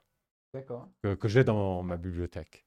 Et comme premier thème, comme euh, bah, un thème qui me tient beaucoup à cœur, c'est la démocratie, mais j'ai déjà l'autre chaîne pour la démocratie. Alors j'ai pris comme euh, premier thème, mais peut-être qu'il y en aura d'autres après, euh, la nature. Et sur cette chaîne, je parle, je parle de la nature, de la philosophie de la nature, de, notre rapport à la nature. Et j'ai la première vidéo sur cette chaîne, donc, qui, dont le premier thème est la nature, c'est sur Robert Hénard sais pas si tu connais. C'est un peintre euh, genevois qui est maintenant décédé, euh, mais qui, qui, fait de la peinture euh, donc d'animaux en, général, mais qui a aussi fait des, écrit des textes de défense de la nature. Et un point important, c'est que pour lui, défendre la nature, c'est défendre la nature sauvage. C'est n'est pas les, les, champs, disons. c'est vraiment la nature sauvage pour lui, c'est ce qui est, c'est ce qu'on n'a pas fait. La nature, c'est ce qu'on n'a pas fait. Mais c'est ça qu'il veut protéger, disons. Mmh Et donc, j'ai fait une première vidéo là-dessus. Ensuite, j'ai d'autres vidéos sur d'autres. Euh, mais c'est des sujets très philosophiques, comme ça, un peu, notre rapport à la nature. Mmh Et puis, à un moment donné, bah, j'avais vu cette image. Bon, et puis, je me disais, mais c'est bien, c'est bien joli euh, avec ces parcs solaires dans la montagne je fais des vidéos philosophiques sur la nature, mais on est en train, là, ils sont en train de vouloir détruire les montagnes que j'adore. alors, au lieu de. En fait, j'en avais une qui était prévue, que j'ai encore jamais fait, que j'ai encore pas fait, que je ferai peut-être dans une année ou je sais pas quand, euh, que j'ai que finalement pas, pas fait. Je me suis dit, non, mais c'est pas ces vidéos philosophiques que je dois faire maintenant. Ce que je dois faire, c'est me battre contre ce Solar Express. Pour quelque chose qui, qui t'est cher. Euh, qui m'est cher. Et, après, je le philosophiera plus tard. Je trouve c'est très important la philosophie de la nature et puis le rapport à la nature. Et aussi pour la protection de la nature, c'est très important de notre rapport à la nature. Mais dans les médias, il faut empêcher ces panneaux solaires dans, les Alpes. Donc ce, 10 septembre, qui est le jour historique de cette votation euh, valaisanne, mm-hmm. je, je, me suis mis euh, euh, sur ma table, euh, enfin, j'ai mis l'ordinateur sur ma table avec la, caméra de, mon ordinateur. J'ai filmé une vidéo euh, dans le cadre de cette chaîne Ma Bibliothèque, mmh où je disais Ouais, ben, c'est bien beau cette victoire au niveau cantonal, mais le Solar Express, c'est un machin au niveau fédéral. Il faut aller contre cette loi fédérale. et puis, il faut donc lancer une initiative. Et. Et de toute façon, la votation cantonale, elle était contre, disons, spécifiquement, ce qu'elle empêchait, c'était l'accélération de la procédure, mais elle n'empêchait pas la procédure, disons quand même, qui était fixée au niveau fédéral. Donc, euh, je disais, il faut lancer cette initiative. Et après, ce que j'ai fait, c'est que j'ai euh, contacté beaucoup d'organisations et des gens aussi. Euh, qui, bah, j'espérais, pourraient soutenir cette initiative. Et puis, euh, donc là, tu vois les dates, c'est le 10 septembre. Donc j'ai parlé, alors après j'étais à plein temps, disons. Disons, depuis le 1er septembre, je commençais à voir venir le 10 septembre, à préparer ma vidéo. Donc depuis le 1er septembre, euh, je suis à plein temps un peu là-dessus. Mmh euh, On parlait de 250 000 francs avant, mais toutes les heures de travail, ça, c'est jamais compté ça, dans jamais compté dedans. et, et, puis 10 septembre, après je contacte beaucoup d'organisations, etc., etc. Mais après, on approche gentiment d'un truc qui est le 29 septembre. Et le 29 septembre, c'est la date où le Parlement adopte le Mantel-Erlas. Et puis, bon, moi, je suis un peu de loin, je vois un peu vaguement, mais j'ai aussi contact avec des gens qui m'expliquent un peu ce que c'est et que ce truc-là, il est dangereux, quoi, le Mantel-Erlas. Euh, il est dangereux dans le sens, au fond, il fixe dans la loi ordinaire ces choses qui étaient dans cette loi urgente, mais limitées dans le temps. Mmh Solar Express, il est limité dans le temps, tandis que le Mantel Airless, lui, il n'est pas limité dans le temps. Et, il a aussi des points positifs, on peut en parler tout à l'heure. Oui, mais, on va détailler mais, ça. Ce que je dois me faire, c'est aussi un début de, ta présence, c'est que moi, pour l'instant, j'ai pas de, j'ai pas euh, tranché. J'ai pas eu vraiment de temps. Je me suis beaucoup occupé de la situation du monde sur ces derniers podcasts, mais moins de celle de la Suisse et moins de celle de l'environnement. Donc on va, on va faire ce petit exercice d'aller au fond des choses. Ouais. Alors, alors disons, là, euh, donc, euh, y a on commence à voir que c'est très problématique, ce mental airless, que ça va donner, disons, par principe, priorité à la production d'électricité sur la protection de la nature. Donc, on ne va plus faire une pesée d'intérêt en se disant, dans ce cas particulier, est-ce qu'il vaut mieux détruire un peu la nature et puis avoir cette électricité, l'électricité qu'on a surtout en hiver avec des énergies renouvelables, est-ce que ça vaut plus que la nature ou les paysages qu'on détruit ou est-ce que ça vaut moins, etc. On va plus tellement faire cette pesée. Par principe, ça va être euh, c'est la, production d'électricité qui prime. Alors mmh maintenant, il y a Mais d'électricité renouvelable. Hein, renouvelable, oui, renouvelable. Euh, et, et, donc là, euh, bon, c'est très difficile jusqu'au 29 septembre, jusqu'au moment de la votation. Je trouvais très difficile d'avoir une idée claire parce que tu peux voir les débats. Donc sur Internet, tu peux voir les débats. Mais ça change, il y a des petits changements. Euh, c'est des débats, tu n'as pas le texte vraiment. Oui, oui, c'est ça. Et puis le 29 septembre, on a le texte, on voit, c'est un, long texte, une quarantaine de pages. J'ai cherché, en fait, je ne l'ai pas trouvé. Ouais, je l'ai pris avec moi là. Mais c'est un long texte d'une quarantaine de pages. Hein. Tu le lis, il est ardu à lire, il y a même des, des juristes qui disent qu'il est ardu à lire. Donc ce texte, après, il va rentrer dans quel. Ce sera une loi qui se trouve quelque part? Euh, c'est une loi, une décision du Parlement euh, qui change d'autres lois. D'accord, c'est une décision du Parlement qui change les lois. Euh, qui change d'autres lois. Avec, puis c'est écrit, écrit, exactement qu'est-ce que ça change. Ah exactement, c'est exactement tel article est changé, etc. Et, et, voilà, donc on est le 29 septembre. Et puis alors, à, partir de là, ce qui se passe, c'est que mon initiative, au fond, c'est grâce à, au Solar Express et puis au fait que j'avais lancé l'initiative avant. Euh, lancer, pas, pas, lancer la récolte, mais lancer le processus de réflexion. Euh, que j'étais en contact avec des gens, etc., que qu'on voit venir le Montelerlas. Cette fois-là, on se dit, ben, on a raté le, le, délai référendaire pour le Solar Express, on ne va pas le rater pour le Montelerlas. Donc, le, on laisse un peu de côté l'initiative, puisque là, on a un délai de 100 jours, etc. On laisse mmh un peu de côté l'initiative et on concentre les forces sur euh, le référendum. Et effectivement, le 10 octobre, elle est dans la feuille. Elle est, le mental là, c'est adopté par le Parlement le 29 septembre, mais il est dans la feuille officielle le 10 octobre. Et là, nous, on fait une euh, conférence de presse. En fait, on tu dis nous, c'est l'association. Euh, nous, c'est l'association qu'on vient de créer, qui n'a pas d'adresse postale, qui n'a pas de compte bancaire, qui n'a rien, quoi. Et puis vous êtes qui à l'avoir créé?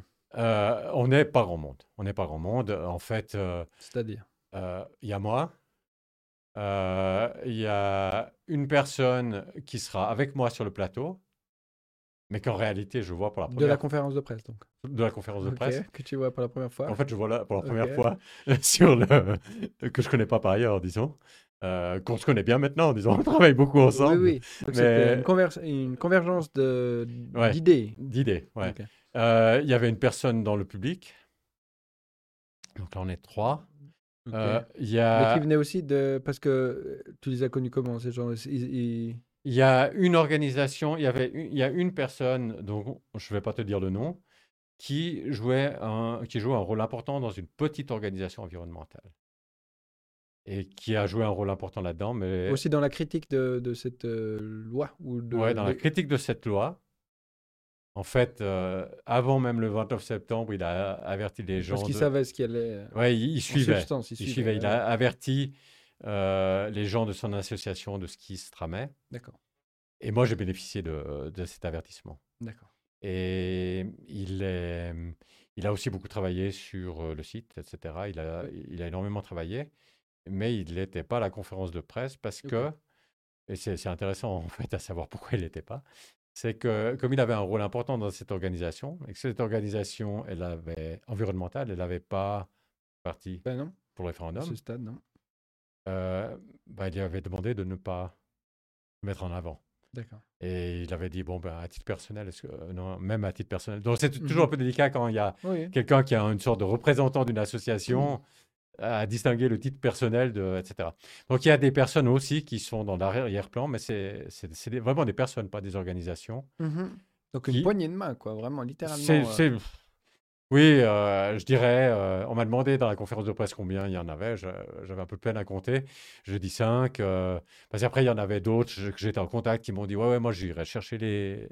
combien, tu, combien tu comptes, combien il y en a? Parce qu'il y en a qui si quelqu'un dit Je te donne un coup de main, est-ce qu'il compte? Ouais, ouais, est-ce qu'il compte. Voilà. Mhm. Donc, c'est difficile à dire le nombre exact, mais ça se compte sur une main ou sur deux. D'accord. Donc, vous créez cette association. Voilà. Ça s'appelle comment? Union pour la nature et le paysage. Mhm.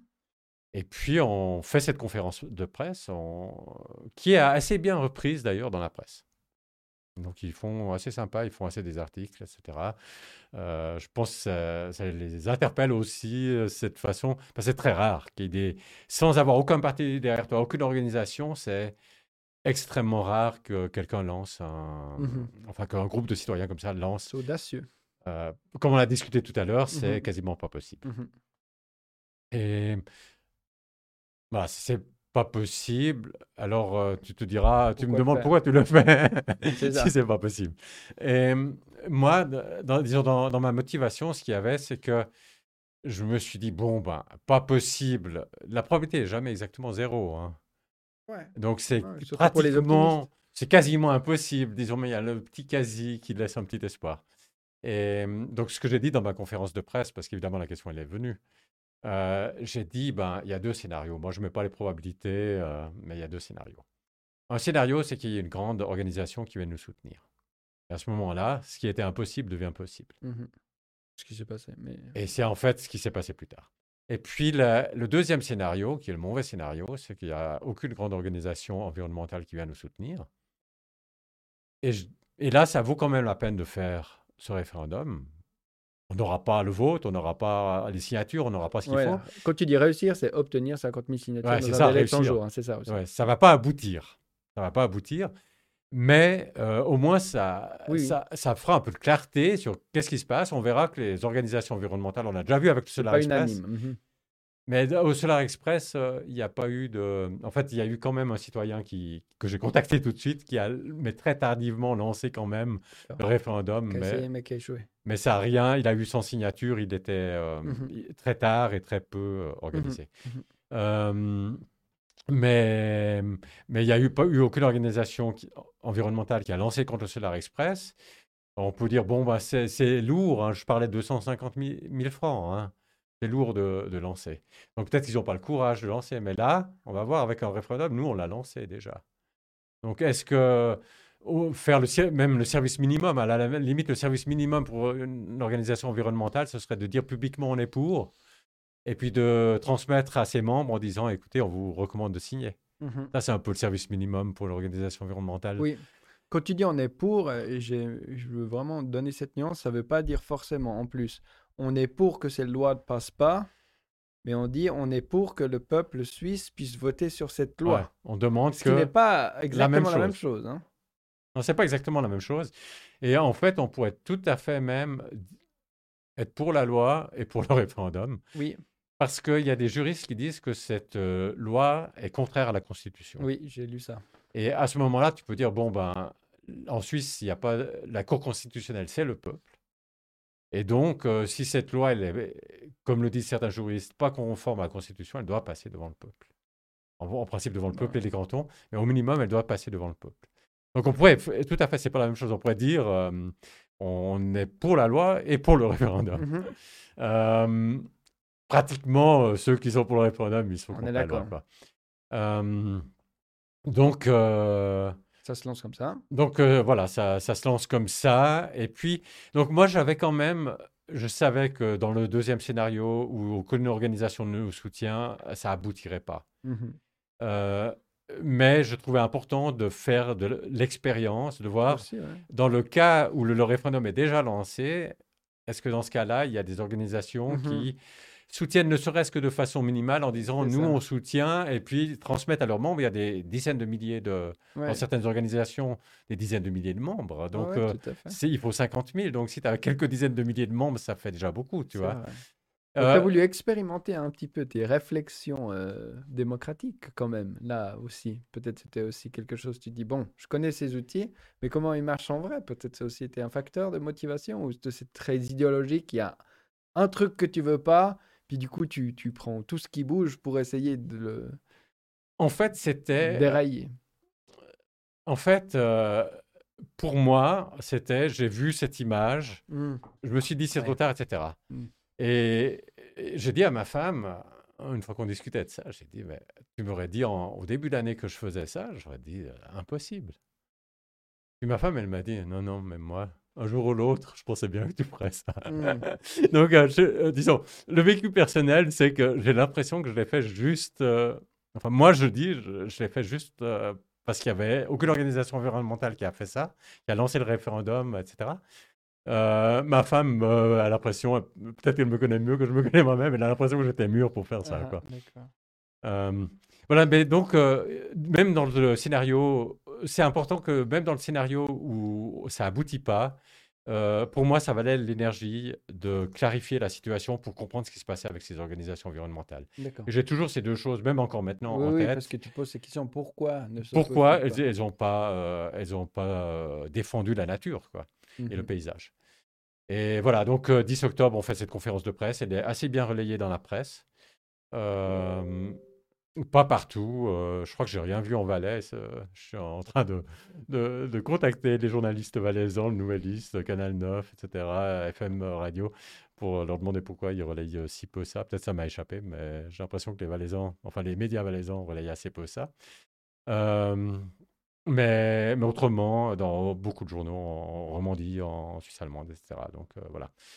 Et puis, euh, dix jours plus tard, je crois que c'est le 20 euh, septembre, peut-être c'était le 19, mais je crois que c'est le 20, euh, il y a une grosse organisation, enfin une organisation qui a du poids, c'est pas la plus grosse non plus. Franz Weber C'est la Fondation Franz Weber qui annonce qu'elle combat la loi, le Montalerlas. Et là, on se retrouve dans le scénario numéro un, donc celui que j'espérais, et ça devient possible. Et donc, euh, voilà, donc ça, c'est un peu euh, l'histoire de, de, ce lancement. Mmh Merci. Et du coup, maintenant, mission collecter ces 50 000 signatures. On est maintenant en décembre. Euh, il reste combien de jours et vous avez combien de signatures? Est-ce que tu arrives à le dire à peu près? Alors, le, pour ce qui est du nombre de jours, on est le, le 5, 5 hein, décembre. on a jusqu'au 18 janvier. Mmh euh, ça tombe mal aussi. Mais il y a les fêtes de Noël, les gens ils vont pas, pas, forcément. Ils vont pas vous récolter des signatures euh, à Noël. Mhm. Donc euh, il y a les fêtes de Noël et puis après il faut les communes ils peuvent prendre du temps quand tu dois les envoyer. Ouais. C'est pas seulement le temps, le temps et l'énergie et l'argent qu'il faut consacrer pour mhm. l'envoyer aux communes, mais eux-mêmes ils prennent du temps. Donc ça te réduit aussi. Donc ça veut dire que nous on doit d'ici Noël avoir l'essentiel de ces 50 000 signatures. Ok. Et puis, euh, donc voilà, c'est un peu la course à la signature en ce moment. Mmh et, voilà, mais il y a la Fondation Franz Weber, il y a beaucoup de petites organisations, qui, de nombreuses petites organisations qui soutiennent, et, environnementales. Et puis il y a aussi des organisations qui ne sont pas a priori des organisations environnementales, mais qui n'aiment pas l'idée que, enfin, qui aiment la nature quand même, et qui n'aiment pas l'idée que le peuple aurait rien à dire, quoi. Mmh parce que une des. Plutôt les partis de droite? Alors, c'est surtout des, des partis de droite, ouais. L'UDC euh, Non, l'UDC est, contre nous. D'accord, mais c'est bizarre parce que si on regarde là sur. Enfin, on, regardera après, mais sur votre page principale de votre site, il y a Albert Rushdie. Alfred, comment il s'appelle? Oui, mais euh, euh est contre nous. C'est vrai? Ah oui, non, Rushdie est, pour le Donc c'est euh, Rushdie, elle, euh, il y a bah plusieurs initiateurs du Montalerlas, mais c'est le papa du Montalerlas. D'accord, ok. On va revenir là-dessus après, effectivement. ça fait plus de sens. Parce que je me disais, mais pourquoi vous l'avez mis Et au Parlement, le, les deux tiers de, de l'UDC a voté euh, comme son conseiller fédéral. Enfin, D'accord. Mais les Verts aussi, du coup. En fait, il y a eu, il y a eu un peu un consensus au Parlement, si je ne m'abuse. Oui, il y a, euh, le mot est, tout à fait exact pour ce qui est du Conseil des États. Donc, pour les Français qui nous écoutent, au Parlement, on a deux chambres. Il y a une des chambres qu'on appelle le Conseil des États, c'est deux par canton.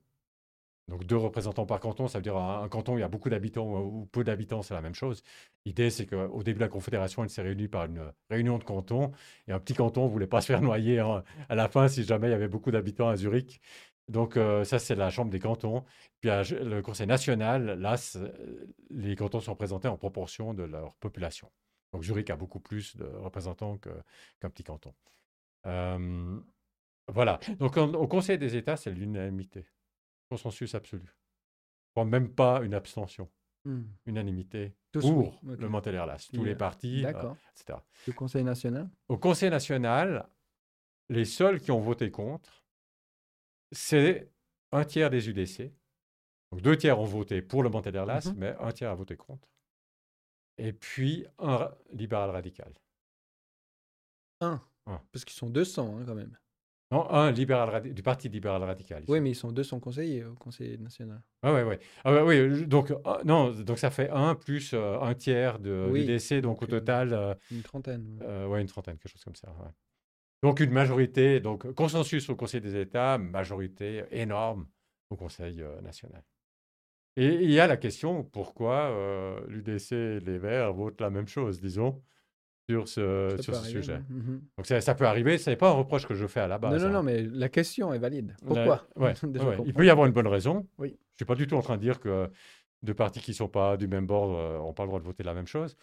Mais il y a la question pourquoi. Est-ce qu'on se plonge un peu sur euh, justement le, contenu de cette loi? Alors, on va pas parcourir les, les, 40 pages dont je n'ai pas trouvé l'essence, mais tu l'as répété à plusieurs reprises, il y a du bon dans cette loi. Bah, on peut déjà dire qu'est-ce que tu vois de bon dans cette loi? C'est peut-être pour ça que les... En fait, souvent, d'ailleurs, en Suisse, cette idée du compromis. Ouais, il n'y a pas tout qui est bon, mais quand même, ça, c'est déjà pas mal. Alors, on va dire oui. Euh, je pense que ça doit être pour ça que les Verts se sont dit ah bah il y a une petite avancée là-dessus, on avale la pilule et puis on, ça va dans la bonne direction. Je, je veux pas les, hein, oui, oui, mots dans la bouche, mais ah c'est évident. C'est tout à fait ça. C'est-à-dire que effectivement, aussi pour les Français qui nous écoutent, le fait qu'il y a la possibilité de référendum au Parlement, ça change la façon de, de fonctionner. Et il y a une, en Suisse euh, cet euh, effort d'arriver à un consensus ou à à quelque chose qui atteint, rassemble une majorité et qui pourrait résister à un éventuel référendum. Donc il y a eu un effort de, de trouver un, de faire des compromis. Et euh, cette loi, donc ce Montelerlas, c'est une loi qui vise à faire la transition énergétique. Donc transition en Suisse, on est en train, on a de l'hydraulique, du nucléaire, et puis comme énergie, il y a aussi donc beaucoup d'énergie fossile utilisée, contrairement à d'autres pays, pas tellement pour faire de l'électricité, mais utilisée comme chauffage, et puis aussi des, donc des énergies fossiles pour les véhicules. Et l'idée, ça serait à terme de passer un peu au tout électrique, donc pompe à chaleur pour chauffer, véhicule électrique. Et puis, c'était d'électricité, et ben, aussi sécurité d'approvisionnement, essayer d'en fabriquer nous-mêmes, essentiellement beaucoup. Et donc ça, c'est ce qu'on appelle la transition euh, énergétique. Pour descendre euh, les émissions de gaz, gaz, à effet de serre, c'est bien ça l'idée? Derrière ça. C'est l'une des... l'idée essentielle, c'est ça. Et, donc c'est pour le climat, c'est quelque chose de bien pour le climat. Réduire les émissions euh, de CO2 des énergies fossiles, quelque chose qui est nécessaire de faire pour le climat. en Suisse, il y a cette deuxième chose, c'est qu'on veut sortir du nucléaire. Mmh Donc ça, c'est pas vraiment une question de climat parce que le nucléaire, c'est oui, c'est pas c'est pas le problème du CO2. C'est pas le problème du CO2. voilà, donc ça, c'est la transition énergétique. Et puis, euh, donc cette, euh, ce Montaler-là, il essaye de faire cette transition énergétique. Et il, euh, pour ça, le, le gros truc, c'est de produire de l'électricité d'origine renouvelable. Donc ça, c'est une bonne chose mais euh, vraiment au mépris de la nature et du paysage, c'est-à-dire donner une priorité. Là, je suis plus dans les points positifs. Là, tu as compris que je suis dans ce qui me déplaît. Euh, c'est de donner la priorité euh, quasiment, de, disons, de, de biaiser le cadre juridique de façon que presque toujours le, la protection, enfin la production d'électricité a priorité sur la nature et le paysage. La production d'électricité à moindre émission carbone est priorisée par rapport à protéger la nature et le paysage. Et ah, ensuite, c'est quand tu rentres dans le détail de la loi, et c'est pour ça qu'on avait aussi besoin de juristes, etc., ça devient compliqué. C'est-à-dire que la prioritisation, en fait, elle est faite dans le cadre, c'est-à-dire les cantons sont obligés de faire, de désigner des zones pour euh, les éoliennes, parce qu'on parle d'énergie renouvelable qui fait de l'électricité, c'est des, éoliennes hein, et puis du, du, photovoltaïque. Quoi. Mmh Ils sont obligés de désigner des, des zones. Mmh et puis, alors, ce que disent nos adversaires, c'est que ces zones, elles vont être euh, choisies de, de façon qu'elles ne euh, dénaturent pas trop le paysage. Mais euh, en réalité, la taille de ces zones, parce qu'il va falloir atteindre certains objectifs, la taille de ces zones fait que on va quand même devoir, même si on prenait que les meilleurs, on va devoir quand même détruire beaucoup la nature et le paysage, juste pour les raisons de taille. Et puis en plus, le deuxième point, c'est que ces, définitions des zones, euh, disons ce plan directeur, ça s'appelle exactement le plan directeur cantonal, il n'est pas soumis au référendum. Alors donc si le peuple trouve qu'en fait la, la pesée des intérêts est mal faite, on ne peut pas faire un référendum là contre. On n'a pas le RIC en toute matière, mmh comme on vous disait tout à l'heure. Mmh Et ça se fait sentir sur des choses comme ça, c'est que par exemple, ben voilà, le, le, le plan directeur, il n'est pas soumis au référendum. Mmh Et donc, ça échappe au contrôle démocratique. Euh, à moins que tu appelles démocratique les représentants, mais disons, comme on l'a expliqué au début, moi, je ne vois pas les choses comme ça. Donc, euh, donc, il y a un déficit démocratique là. Euh, il y a cette priorité donnée à la production d'électricité. Même dans les... Il y a un inventaire des paysages nationaux, en fait. Enfin, les, bijoux de, la Suisse. Et même là, ben là, il n'y a peut-être pas priorité. Donc, ils ne vont pas aller mettre leur parc en priorité là? En fait, mais ils peuvent quand même les mettre là. Et puis, toutes les règles qu'il y a maintenant de protection, de compensation, mmh elles peuvent être abolies. Ils n'ont pas besoin de compenser, par exemple. Donc il y a une facilitation énorme. Parce évidemment que si tu, vas, tu veux mettre dans un bijou de, de, oui, il y a eu beaucoup d'exemples comme ça où il y a beaucoup de levées de boucliers quand on essaye de faire des parcs éoliens sur le Jura ou. Euh, ah oui. Euh, je, veux dire, je ne sais pas si le Cervin est bien orienté. Hein. Je veux dire, peut-être qu'il n'a pas la bonne orientation pour mettre des panneaux solaires. Mais imagine que tu veux mettre un champ de panneaux solaires sur le Cervin. Euh, probablement qu'on dirait non, mais là, c'est quand même pas euh, disons, protection de paysage et de la nature. Euh, comment tu veux, il faut faire des compensations. Comment tu veux compenser ça, tu vois? Mmh Tu ne peux pas le compenser.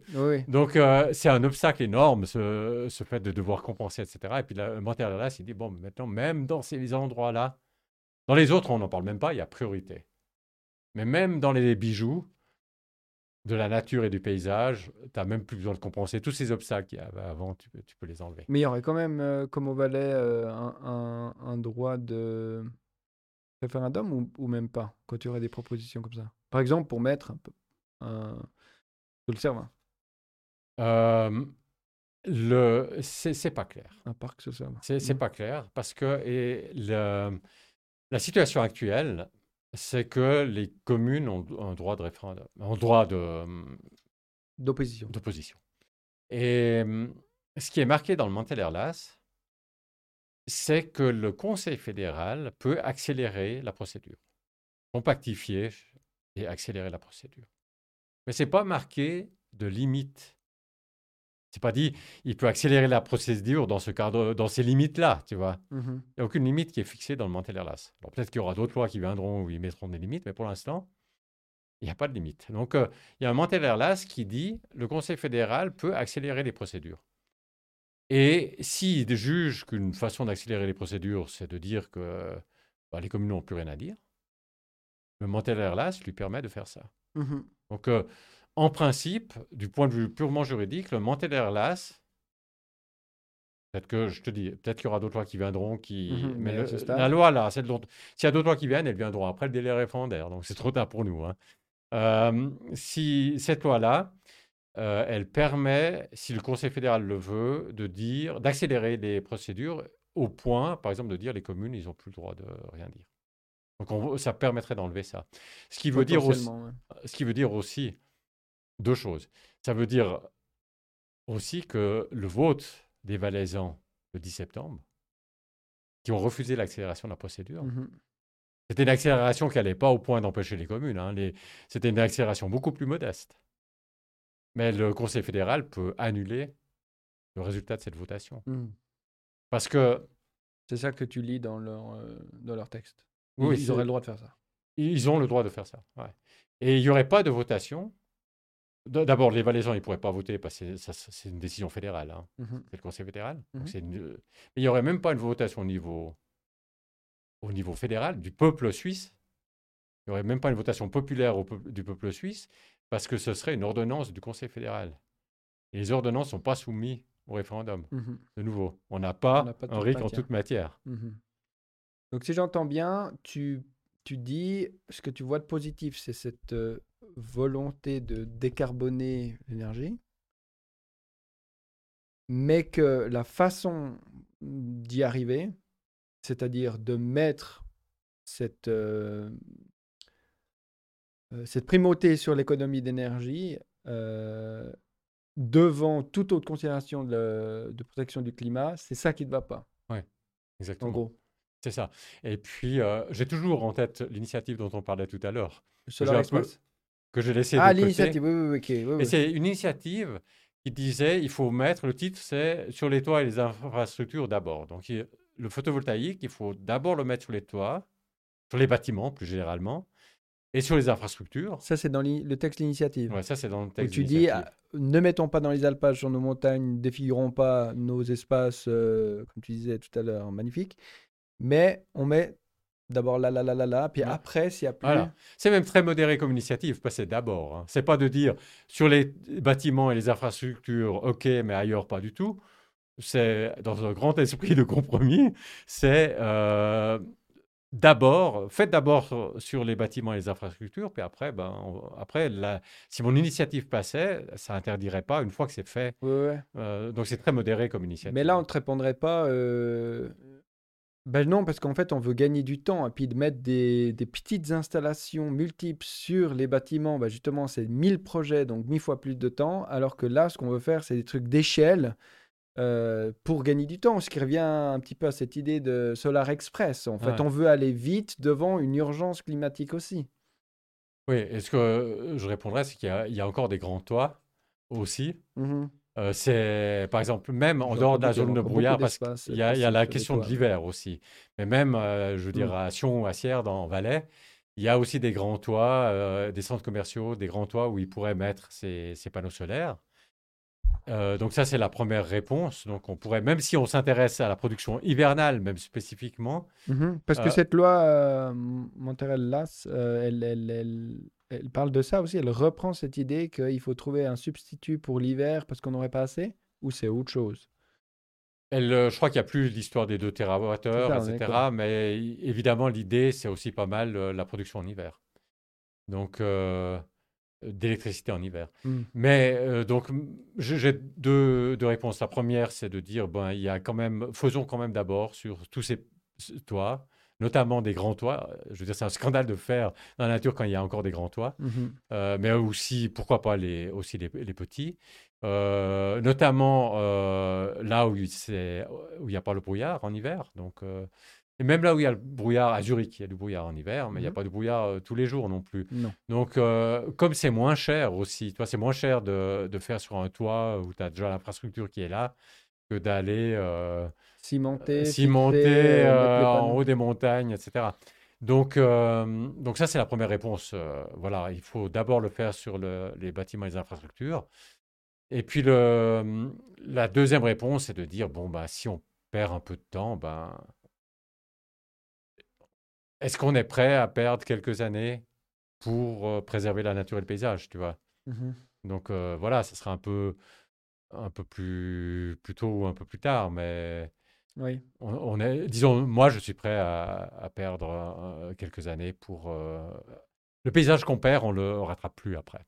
Mais justement, ça c'était ma question. Tu as vraiment l'impression de ça? Parce que j'ai l'impression qu'autant une centrale nucléaire ou euh, une centrale à charbon ou un gros producteur d'énergie fossile, c'est des grosses structures. Là, tu changes plus. Pour démanteler ça, ça prend des décennies. Mais autant pour mettre des panneaux solaires, alors oui, il faut, euh, faut des socles, etc. Mais euh, ça peut s'enlever assez facilement. Hein. Je veux dire, si, d'un coup, tu mets ça au début, puis après, tu arrives à compenser à le mettre ailleurs, puis après quelques années, bah, assez facilement, tu peux enlever ces infrastructures ou c'est des choses tellement grandes que bah, c'est défiguré à jamais, selon toi? Bon, il y a ce que tu peux faire et ce que tu vas faire. Mmh Donc, ce que tu peux faire, bon, enlever le béton, ça commence à devenir compliqué, disons. Donc, peut-être qu'au niveau enlever les panneaux eux-mêmes, mais ces panneaux, ils ne sont, ils sont pas par terre. Hein. Ils sont assez en hauteur. Donc, tu as, le panneau et tu as la tige. Donc, euh, il faut, il faut, ils sont mis en, général à plusieurs mètres de, hauteur. Euh, ils sont, les panneaux, ils sont verticaux, en fait, en général. Comme ça, il n'y a pas la neige qui reste. Les vaches peuvent pas vivre dessous quand même. Et les... Oui, en principe, c'est pensé pour que les vaches puissent aller de... brouter dessous. Ah, d'accord. Donc, comme ça, tu perds pas le... La superficie euh, de pâturage. De pâturage, ouais. Mmh Donc, euh, et puis, euh, s'il y a la neige, elle peut tomber. Tu vois, la neige, elle monte en hiver, mais ça, si c'est assez ah, oui, bien sûr. Donc, c'est pensé. Hein, c'est quand même bien pensé, le, le truc. Donc, je suis contre. Mais je veux dire, il faut reconnaître que ça, c'est un truc qui est pas complètement ridicule. Mais, hum, mais le il y, a beaucoup d'aspects qui sont difficiles à, enlever, disons, notamment la, structure sous, le sol qui, pour, pour tenir. Deuxièmement, euh, quand tu as fait cette structure, tu as passablement euh, démoli le sol, disons. Ensuite, tu dois la réenlever, euh, tu redémolis le sol. Je ne sais pas de quoi il aura l'air après avoir été démoli deux fois. Quoi. Mmh tout ça, tu dois le transporter. voilà, donc c'est très compliqué. Euh, donc c'est possible, on peut. Mais on peut, il faut dire aussi une chose qui est bien pensée, je veux dire, il faut aussi dire les choses positives. Hein. Une chose qui est bien pensée, c'est qu'ils doivent mettre l'argent de côté pour pouvoir le démonter. Ah, il y aurait le démantèlement qui serait inclus dans le, budget. Dans le, dans le budget. Et, ça, c'est bien vu parce que le, tu as des, par exemple, des remontées mécaniques. Mmh ils font faillite. Ça mmh reste là, tu vois. Oui. Donc là, même s'ils font faillite, l'argent, il est censé être là pour euh, démonter. Donc ça, c'est comme pour les centrales nucléaires, en fait. L'argent est censé être là pour démonter. Censé. Vu les, les, prix que ça peut engendrer, c'est pas toujours le cas.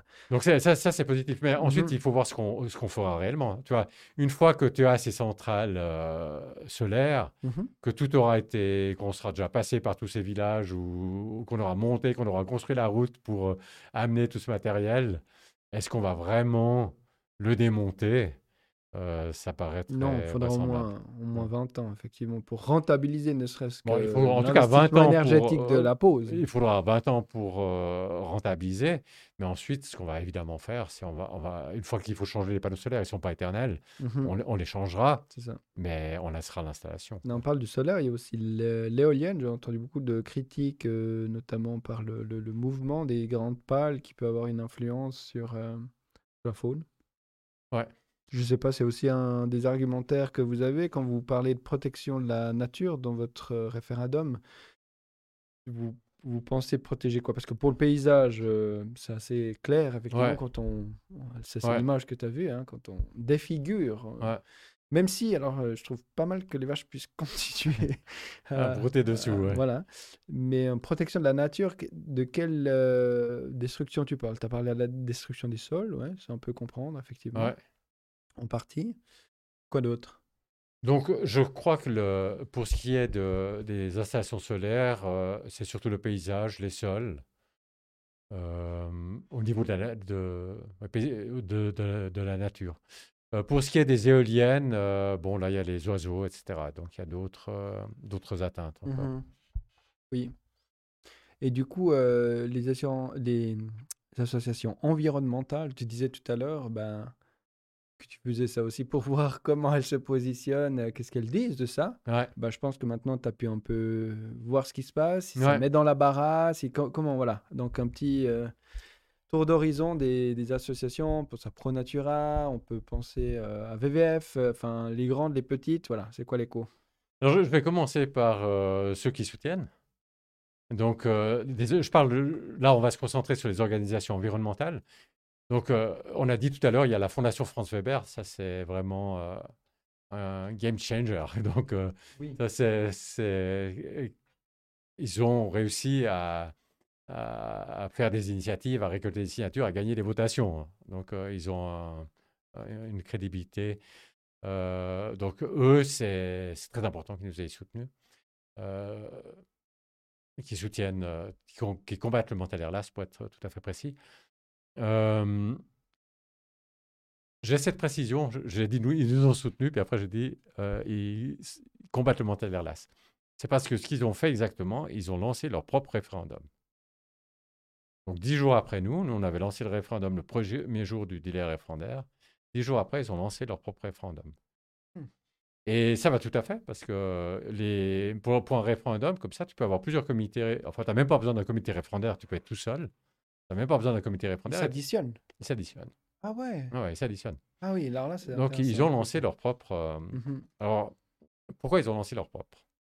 Ils auraient pu juste se joindre Ils ont l'autre. une marque. Ils Hein? ils ont une marque, ils sont plus connus. Euh, Premièrement, ils ont une marque. Euh, il y a des gens qui vont dire si c'est le référendum de la Fondation Franz Weber, nous, on est, on est inconnus, quoi. On est, on est quelques citoyens, on n'est rien. Bien sûr. Euh, donc, ça, c'était, je pense, une première raison. Une autre raison, c'est qu'ils sont très attachés à leur indépendance.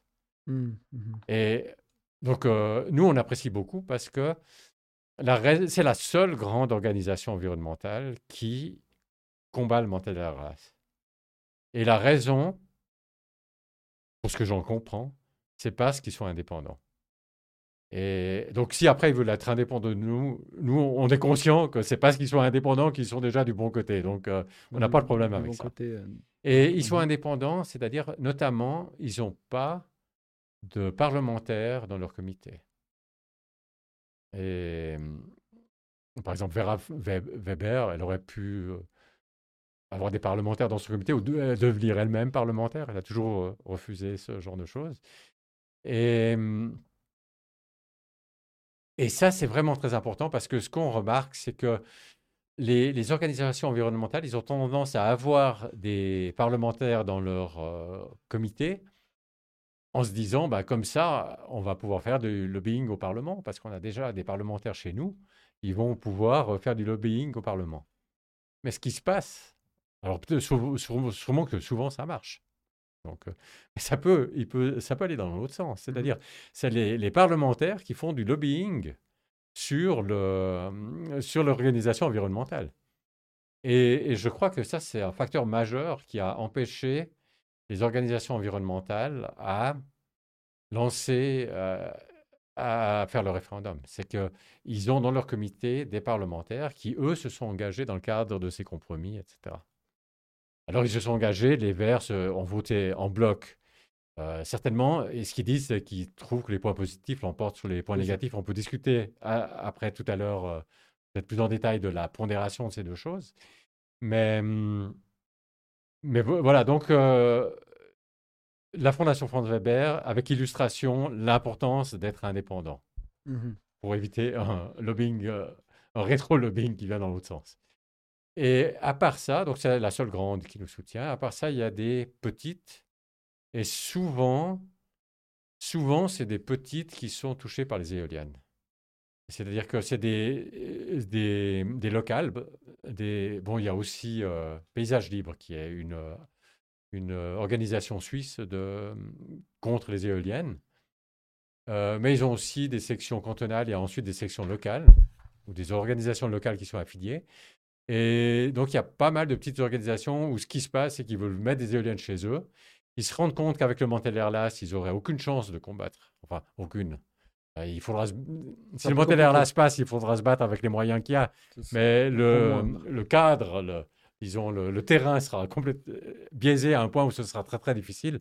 Et ça vaut la peine pour eux de vraiment se battre euh, pour le référendum. Mmh donc voilà, ça c'est un peu les organisations environnementales qu'il y a. Et, pas, et les autres, et je l'ai contacté euh, même assez récemment, en fait, euh, la semaine passée, les, grandes euh, organisations environnementales. Bon, je les ai contactées déjà avant, mais je les ai récontactées. VBF, ProNatura et, et d'autres, et même des plus petites, Mountain Wilderness, par exemple. Mountain Wilderness, tu vois, la montagne sauvage. Donc, mmh d'après le nom, on se dit, eux, ils vont nous soutenir la, la, montagne sauvage donc ça, c'est une plus petite organisation. Mais ProNatura, ça, c'est une grosse organisation, beaucoup de membres. donc si tous leurs membres signent, c'est déjà énorme, mmh disons. Et, si en plus ils faisaient signer à d'autres, s'ils collectaient des signatures, ce serait vraiment énorme. et ProNatura qui a joué un rôle déterminant en Valais, hein, qui ont fait une excellente campagne en Valais, etc. et eux, non. Donc eux, ils ne veulent pas. Et les raisons, donc quand je discute avec eux, ce qu'ils disent, c'est, ils disent les, bon, c'est pas génial ce mental d'Erlas. Évidemment, c'est un compromis, mmh, on n'aime pas, on pas trop, mmh mais on l'avale parce que les points positifs sont plus grands que les points négatifs. Mmh les points positifs, c'est de développer les énergies renouvelables. C'est ça. Parce qu'il y, a une cible par rapport au pourcentage de, des énergies renouvelables d'ici à 2050, je crois aussi? Il y a une cible. Et puis c'est une façon d'augmenter. Je ne sais plus si elle est en pourcentage ou en quantité d'énergie, mais il y a une mmh cible. Je n'ai mmh plus de chiffre en tête. Donc c'est ça en fait ce que eux sur lesquels se battent. Donc ils essaient de faire avancer ça. C'est un bon point. Tu vois d'autres points sur lesquels eux seraient d'accord hein, ou c'est l'unique? Bon, il y a ça. Euh, d'autre part, euh, quand on parle de ça, euh, disons, moi quand je disais les points négatifs, je disais, bon, on pourrait mettre sur le, les bâtiments et les infrastructures, donc le mettre ailleurs. Oui, oui, c'est ça. Euh, mais à part ça, on peut économiser l'énergie. Ouais, alors ça, c'est le truc que, évidemment, tous les partis euh, ils sont un peu frileux là-dessus.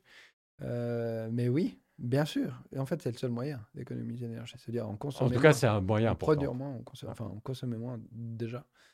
Et ça, ils disent quoi?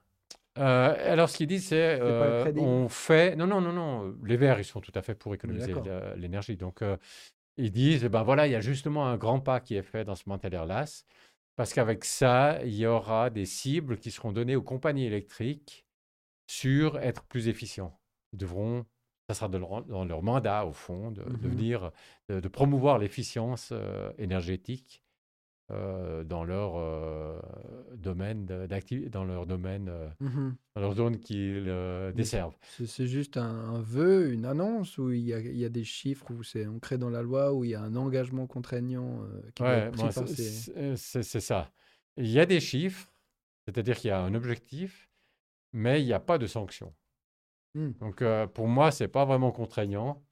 Donc, mais, c'est quand même un bon point. Je veux dire, c'est une bonne chose. Je compte bien dans les points positifs. On est d'accord. Mais, mais quand même, il faut relativiser. Quand, quand à la fin, il faut faire la pondération. C'est ça. Et puis, c'est là où le résultat peut diverger entre bah, toi ou, Exactement. Franz Weber ou les Verts, par exemple. C'est ça. Donc, eux, ils disent, ouais, voilà, il y a tout ça pour les... On va construire des, des photovoltaïques. Il y a... Mhm. Il y a ces mesures qui ont été prises pour les économies d'énergie, etc. Il y a tous ces points positifs. Et nous, on dit, ouais, ces points positifs, ben voilà, il n'y a pas de sanctions là, par exemple, ils ne sont pas si grands que ça. Mmh il y a, par exemple, il y, a, il y, a, une obligation de mettre du panneau solaire pour le montagne euh, donc, quand on parle de cette nouvelle électricité, les, panneaux solaires. Photovoltaïques, euh, des panneaux solaires, je ne crois pas que c'est dit photovoltaïque, mais panneaux solaires. Sur les bâtiments. Sur les bâtiments. Aussi. Que tu appelles dans ton initiative. Génial. Génial. Seulement, cool. ouais. seulement, c'est seulement pour les nouveaux bâtiments donc pas les anciens. Mmh et deuxièmement, c'est seulement pour les nouveaux bâtiments qui ont plus que 300 mètres carrés. Mmh. Donc toi, c'est bien, mais c'est très limité à la fin. Je veux dire. Ouais, bah, 300 mètres carrés, tu dis euh, de, de, superficie du toit ou euh, en tout d'habitation? Non, non, non, c'est la surface, euh, je ne sais plus comment on l'appelle, ça doit être la surface. ok. En, la prise au sol. Je ne suis pas sûr à 100%. Au sol. Ok, puis il y a beaucoup de bâtiments qui se construisent qui ont moins que ça? Oui, oui, oui. 300 mètres carrés. C'est beaucoup c'est quand même beaucoup. Donc, euh, donc, je trouve que là, c'est quand, même, euh, c'est quand même très limité. Et je crois que ça, on arriverait. Donc, ce qu'on dit, c'est, primo, c'est très limité les points positifs. D'autre part, les points négatifs, ils sont très, très graves, et irrécupérables et, très graves, disons. Euh, on atteint la nature, le paysage. Et nous, quand on fait la balance, c'est négatif. Et hum, et même le positif qu'il y a, qui n'est pas aussi positif euh, que ça pourrait paraître à, première vue, il est tellement limité qu'on pense qu'on l'aurait très facilement avec une initiative. Disons qu'on pense que le peuple, il est pour ce positif. Mmh Donc on, se dit, on n'a pas besoin, ce positif-là, on n'a pas besoin de le payer par le négatif. Mmh on peut. Alors, ils nous répondent, ils nous disent Ouais, non, mais le Parlement, au Parlement, on n'aura rien de mieux que ça. Le Parlement. Et ils ont peut-être raison. Enfin, tactiquement. ils ont probablement raison. Puis le nouveau Parlement, il a pas beaucoup plus de chances que l'ancien mhm. d'aller de l'avant sous cet angle. Mais donc, ils ont certainement raison qu'au Parlement, mais il n'y a pas que le Parlement dans la vie, on est en Suisse. Euh, pour les Français qui nous écoutent, il y aurait peut-être que le Parlement ou que le président. Mais ici, tu peux faire une initiative. Et donc, le peuple, donc ils, ils sont, je ne sais pas s'ils n'ont pas confiance au peuple. Je ne sais pas quel est leur raisonnement. Ils se disent, parce que je suis sûr, moi, que ça, le peu de positif qu'il y a, il passe devant le peuple. Donc, il faut, on fait une initiative, on fait un Montel-Erlas positif, disons, on garde les points positifs du Montel-Erlas. Et c'est ce que je leur dis. Je leur dis, ben, rejoignez-nous. Si on gagne, on lance. On lance une initiative avec les points positifs du Montel-Erlas, mmh en, laissant tomber la destruction de la nature et du paysage. Mmh et puis, je suis sûr que le, peuple euh, euh, va, va, voter pour ce, mmh ce vert. Tu dis que le, négatif, c'est plutôt un mauvais compromis euh, politique, mais qu'il n'appartient pas forcément à la volonté populaire. Ouais, je ne pense pas que ça reflète la, volonté populaire. Mmh Et je trouve que les, les Verts, là, enfin ceux, c'est aussi les socialistes, etc., ceux qui, qui sont plutôt pour euh, la nature, mais qui, dans ce cas-là, ont quand même accepté. Euh, se contentent de peu. Et se contentent de peu, font peu confiance au peuple. Mmh et puis, à la limite, imaginons qu'ils ont raison. Imaginons que soit ils, enfin, soit ils pensent que le peuple euh, refuserait, soit ils pensent qu'il accepte. S'ils pensent qu'il accepte, alors pourquoi ils ne passent pas par initiative? S'ils pensent qu'il refuse, ça veut dire quoi? Tu veux imposer quelque chose au peuple que le peuple refuse en passant par les couloirs du Parlement. Mmh c'est pas très honorable non plus. Disons, c'est pas l'état d'esprit qu'il faut mmh avoir mmh euh, dans un pays démocratique. Donc, euh, bon, ce qu'ils vont me répondre, je, fais un peu la, ils sont pas là, donc je fais la réponse pour eux. la réponse pour eux, ça va être de dire, soit ils vont contester euh, mon optimisme par rapport au peuple, mais là, je suis quand même à peu près sûr. soit ils vont dire, oui, mais ça prendra du temps. En fait, c'est ce qu'ils me disent, en fait. Oui, c'est quand, quand je discute avec eux, ce qu'ils me disent réellement, c'est l'urgence. C'est là, on fait déjà quelque chose. C'est l'urgence. Donc, sinon, ça va peu prendre quelques années, etc. Et nous, on n'a pas assez quelques années pour le climat. Mmh Mais euh, ce que je leur réponds, c'est euh, écoutez, si le trade-off, c'est que c'est trois ans plus tard, et que c'est ça qu'il faut pour protéger la nature et le paysage, bah, ça sera trois, ans plus tard, disons. Mmh euh, c'est très important, cette lutte contre le climat.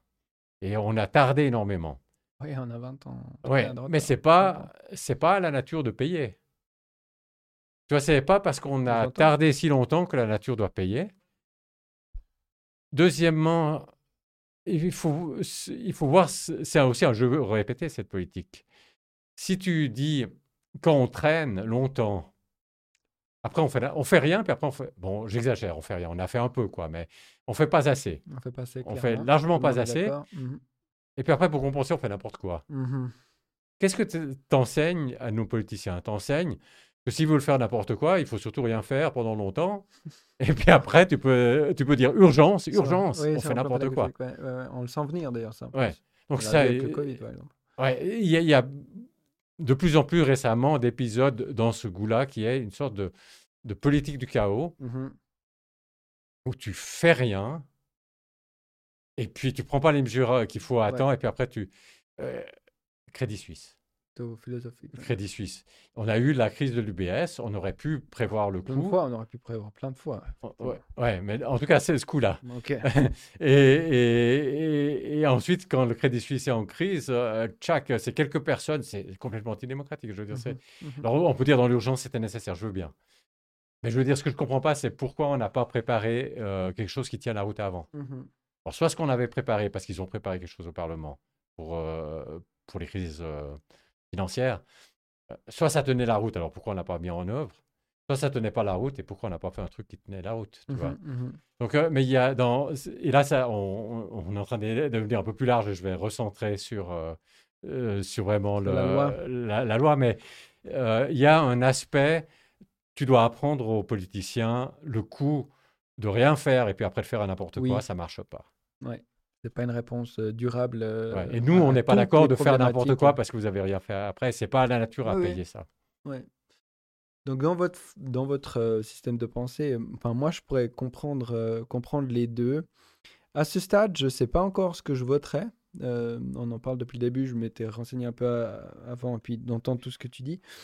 Par contre, je suis assez convaincu que ça vaut la peine d'en discuter, tu vois, ou de continuer d'en discuter pour mettre en lumière ce que tu dis et nous mettre un petit peu en lumière nos responsabilités et ce que finalement génère le non-agissement sur le dernier argument que tu as donné, que je trouve qui est, qui est très bon en fait. La politique du, du à la va-vite, du court terme, du ah oh ça brûle, il faut vite éteindre ce feu, quoi, qui, ah. euh, qui, qui fonctionne que très très peu, très très mal en fin de compte. Ouais. Donc c'est ce changement de logique, je l'entends bien. Et le risque, si, si, les politiciens apprennent que ça marche, qu'on ait de plus en plus de crises qu'on laisse arriver, mmh en se disant c'est pendant la crise qu'on pourra faire ce qu'on veut, quoi. C'est ça. Ouais. Ok. Il nous reste 10 minutes à peu près avant, malheureusement, que je dois aller chercher mes enfants. tu voudrais ajouter quelque chose dans la substance de cette loi ou les points que tu voulais mettre en avant, tu as réussi à, les poser? Comment on utilise ce, quart d'heure restant? Oui, donc ce qu'on peut peut-être brièvement dire, c'est un peu la suite.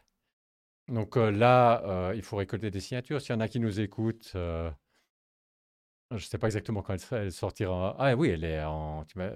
C'est en, direct. C'est en direct. Donc il y a les, gens qui nous écoutent, je les encourage à aller sur notre site. J'ai mis un lien sur la, la vidéo. Donc ils peuvent, déjà... donc ils peuvent aller, qu'ils se fassent leur propre idée.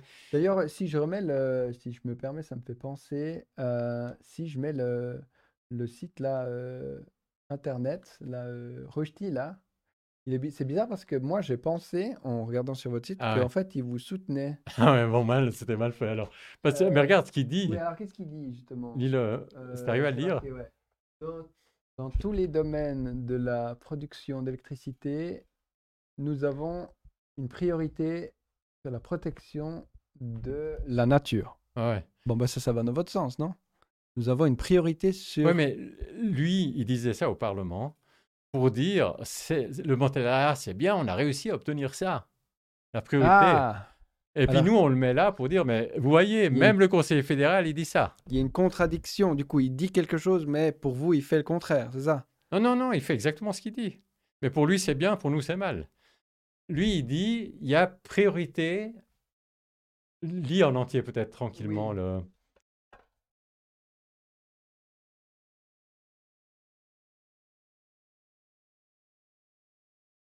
Ah oui, donc la deuxième partie, il, en fait, il dit qu'il ne faudrait pas qu'il y ait une protection de la nature. Oui, c'est ça.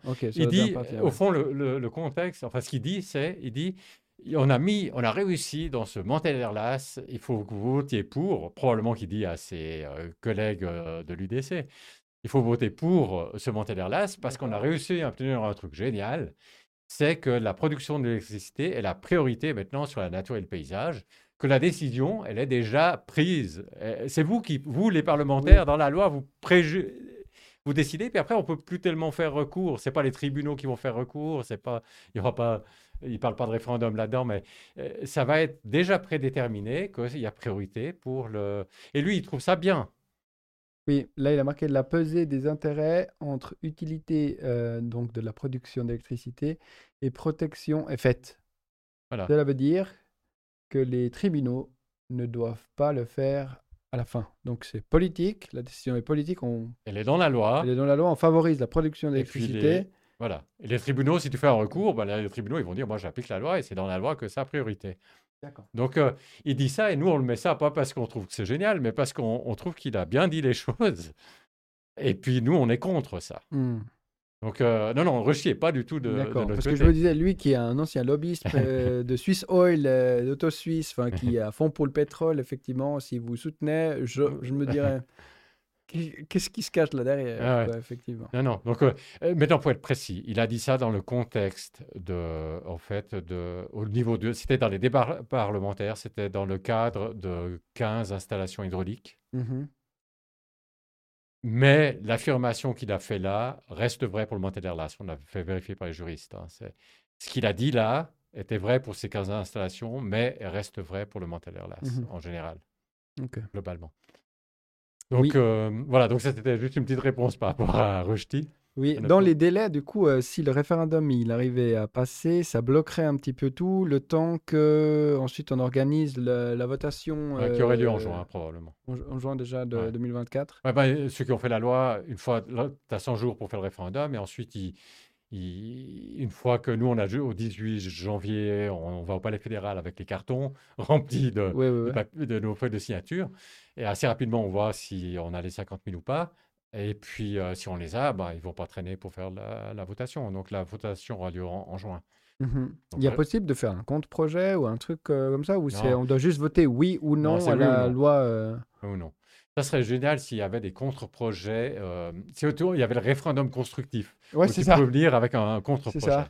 Ou bien dire, ben, si vous enlevez ça ou si on met ça, on accepte. Ou... Parce que là, ce qu'on ferait, on, dirait tout de suite, on proposerait le Mantelerlas. Si on pouvait faire un, contre, un référendum constructif, on dirait, nous, on veut pas ça. Ce qu'on veut, c'est le, truc où on enlève tous les articles qui détruisent la nature, mais on garde les, trucs bien. Ou qui, euh, qui enlèvent les protections face les protections, c'est plus simple. bon, mais c'est aussi un discours que je peux comprendre de, de, ta part, parce que tu dois clairement euh, dire, bah voilà, il faut, faut, faut nous soutenir, il faut voter contre. Mais là, enfin toi, tu penses vraiment que si cette loi passait, il ferait n'importe quoi, les gars? Il couvrirait les champs comme ça? Enfin, Parce qu'il y a toujours le, ce qui peut se faire, mais ce qui se fait euh, dans la réalité.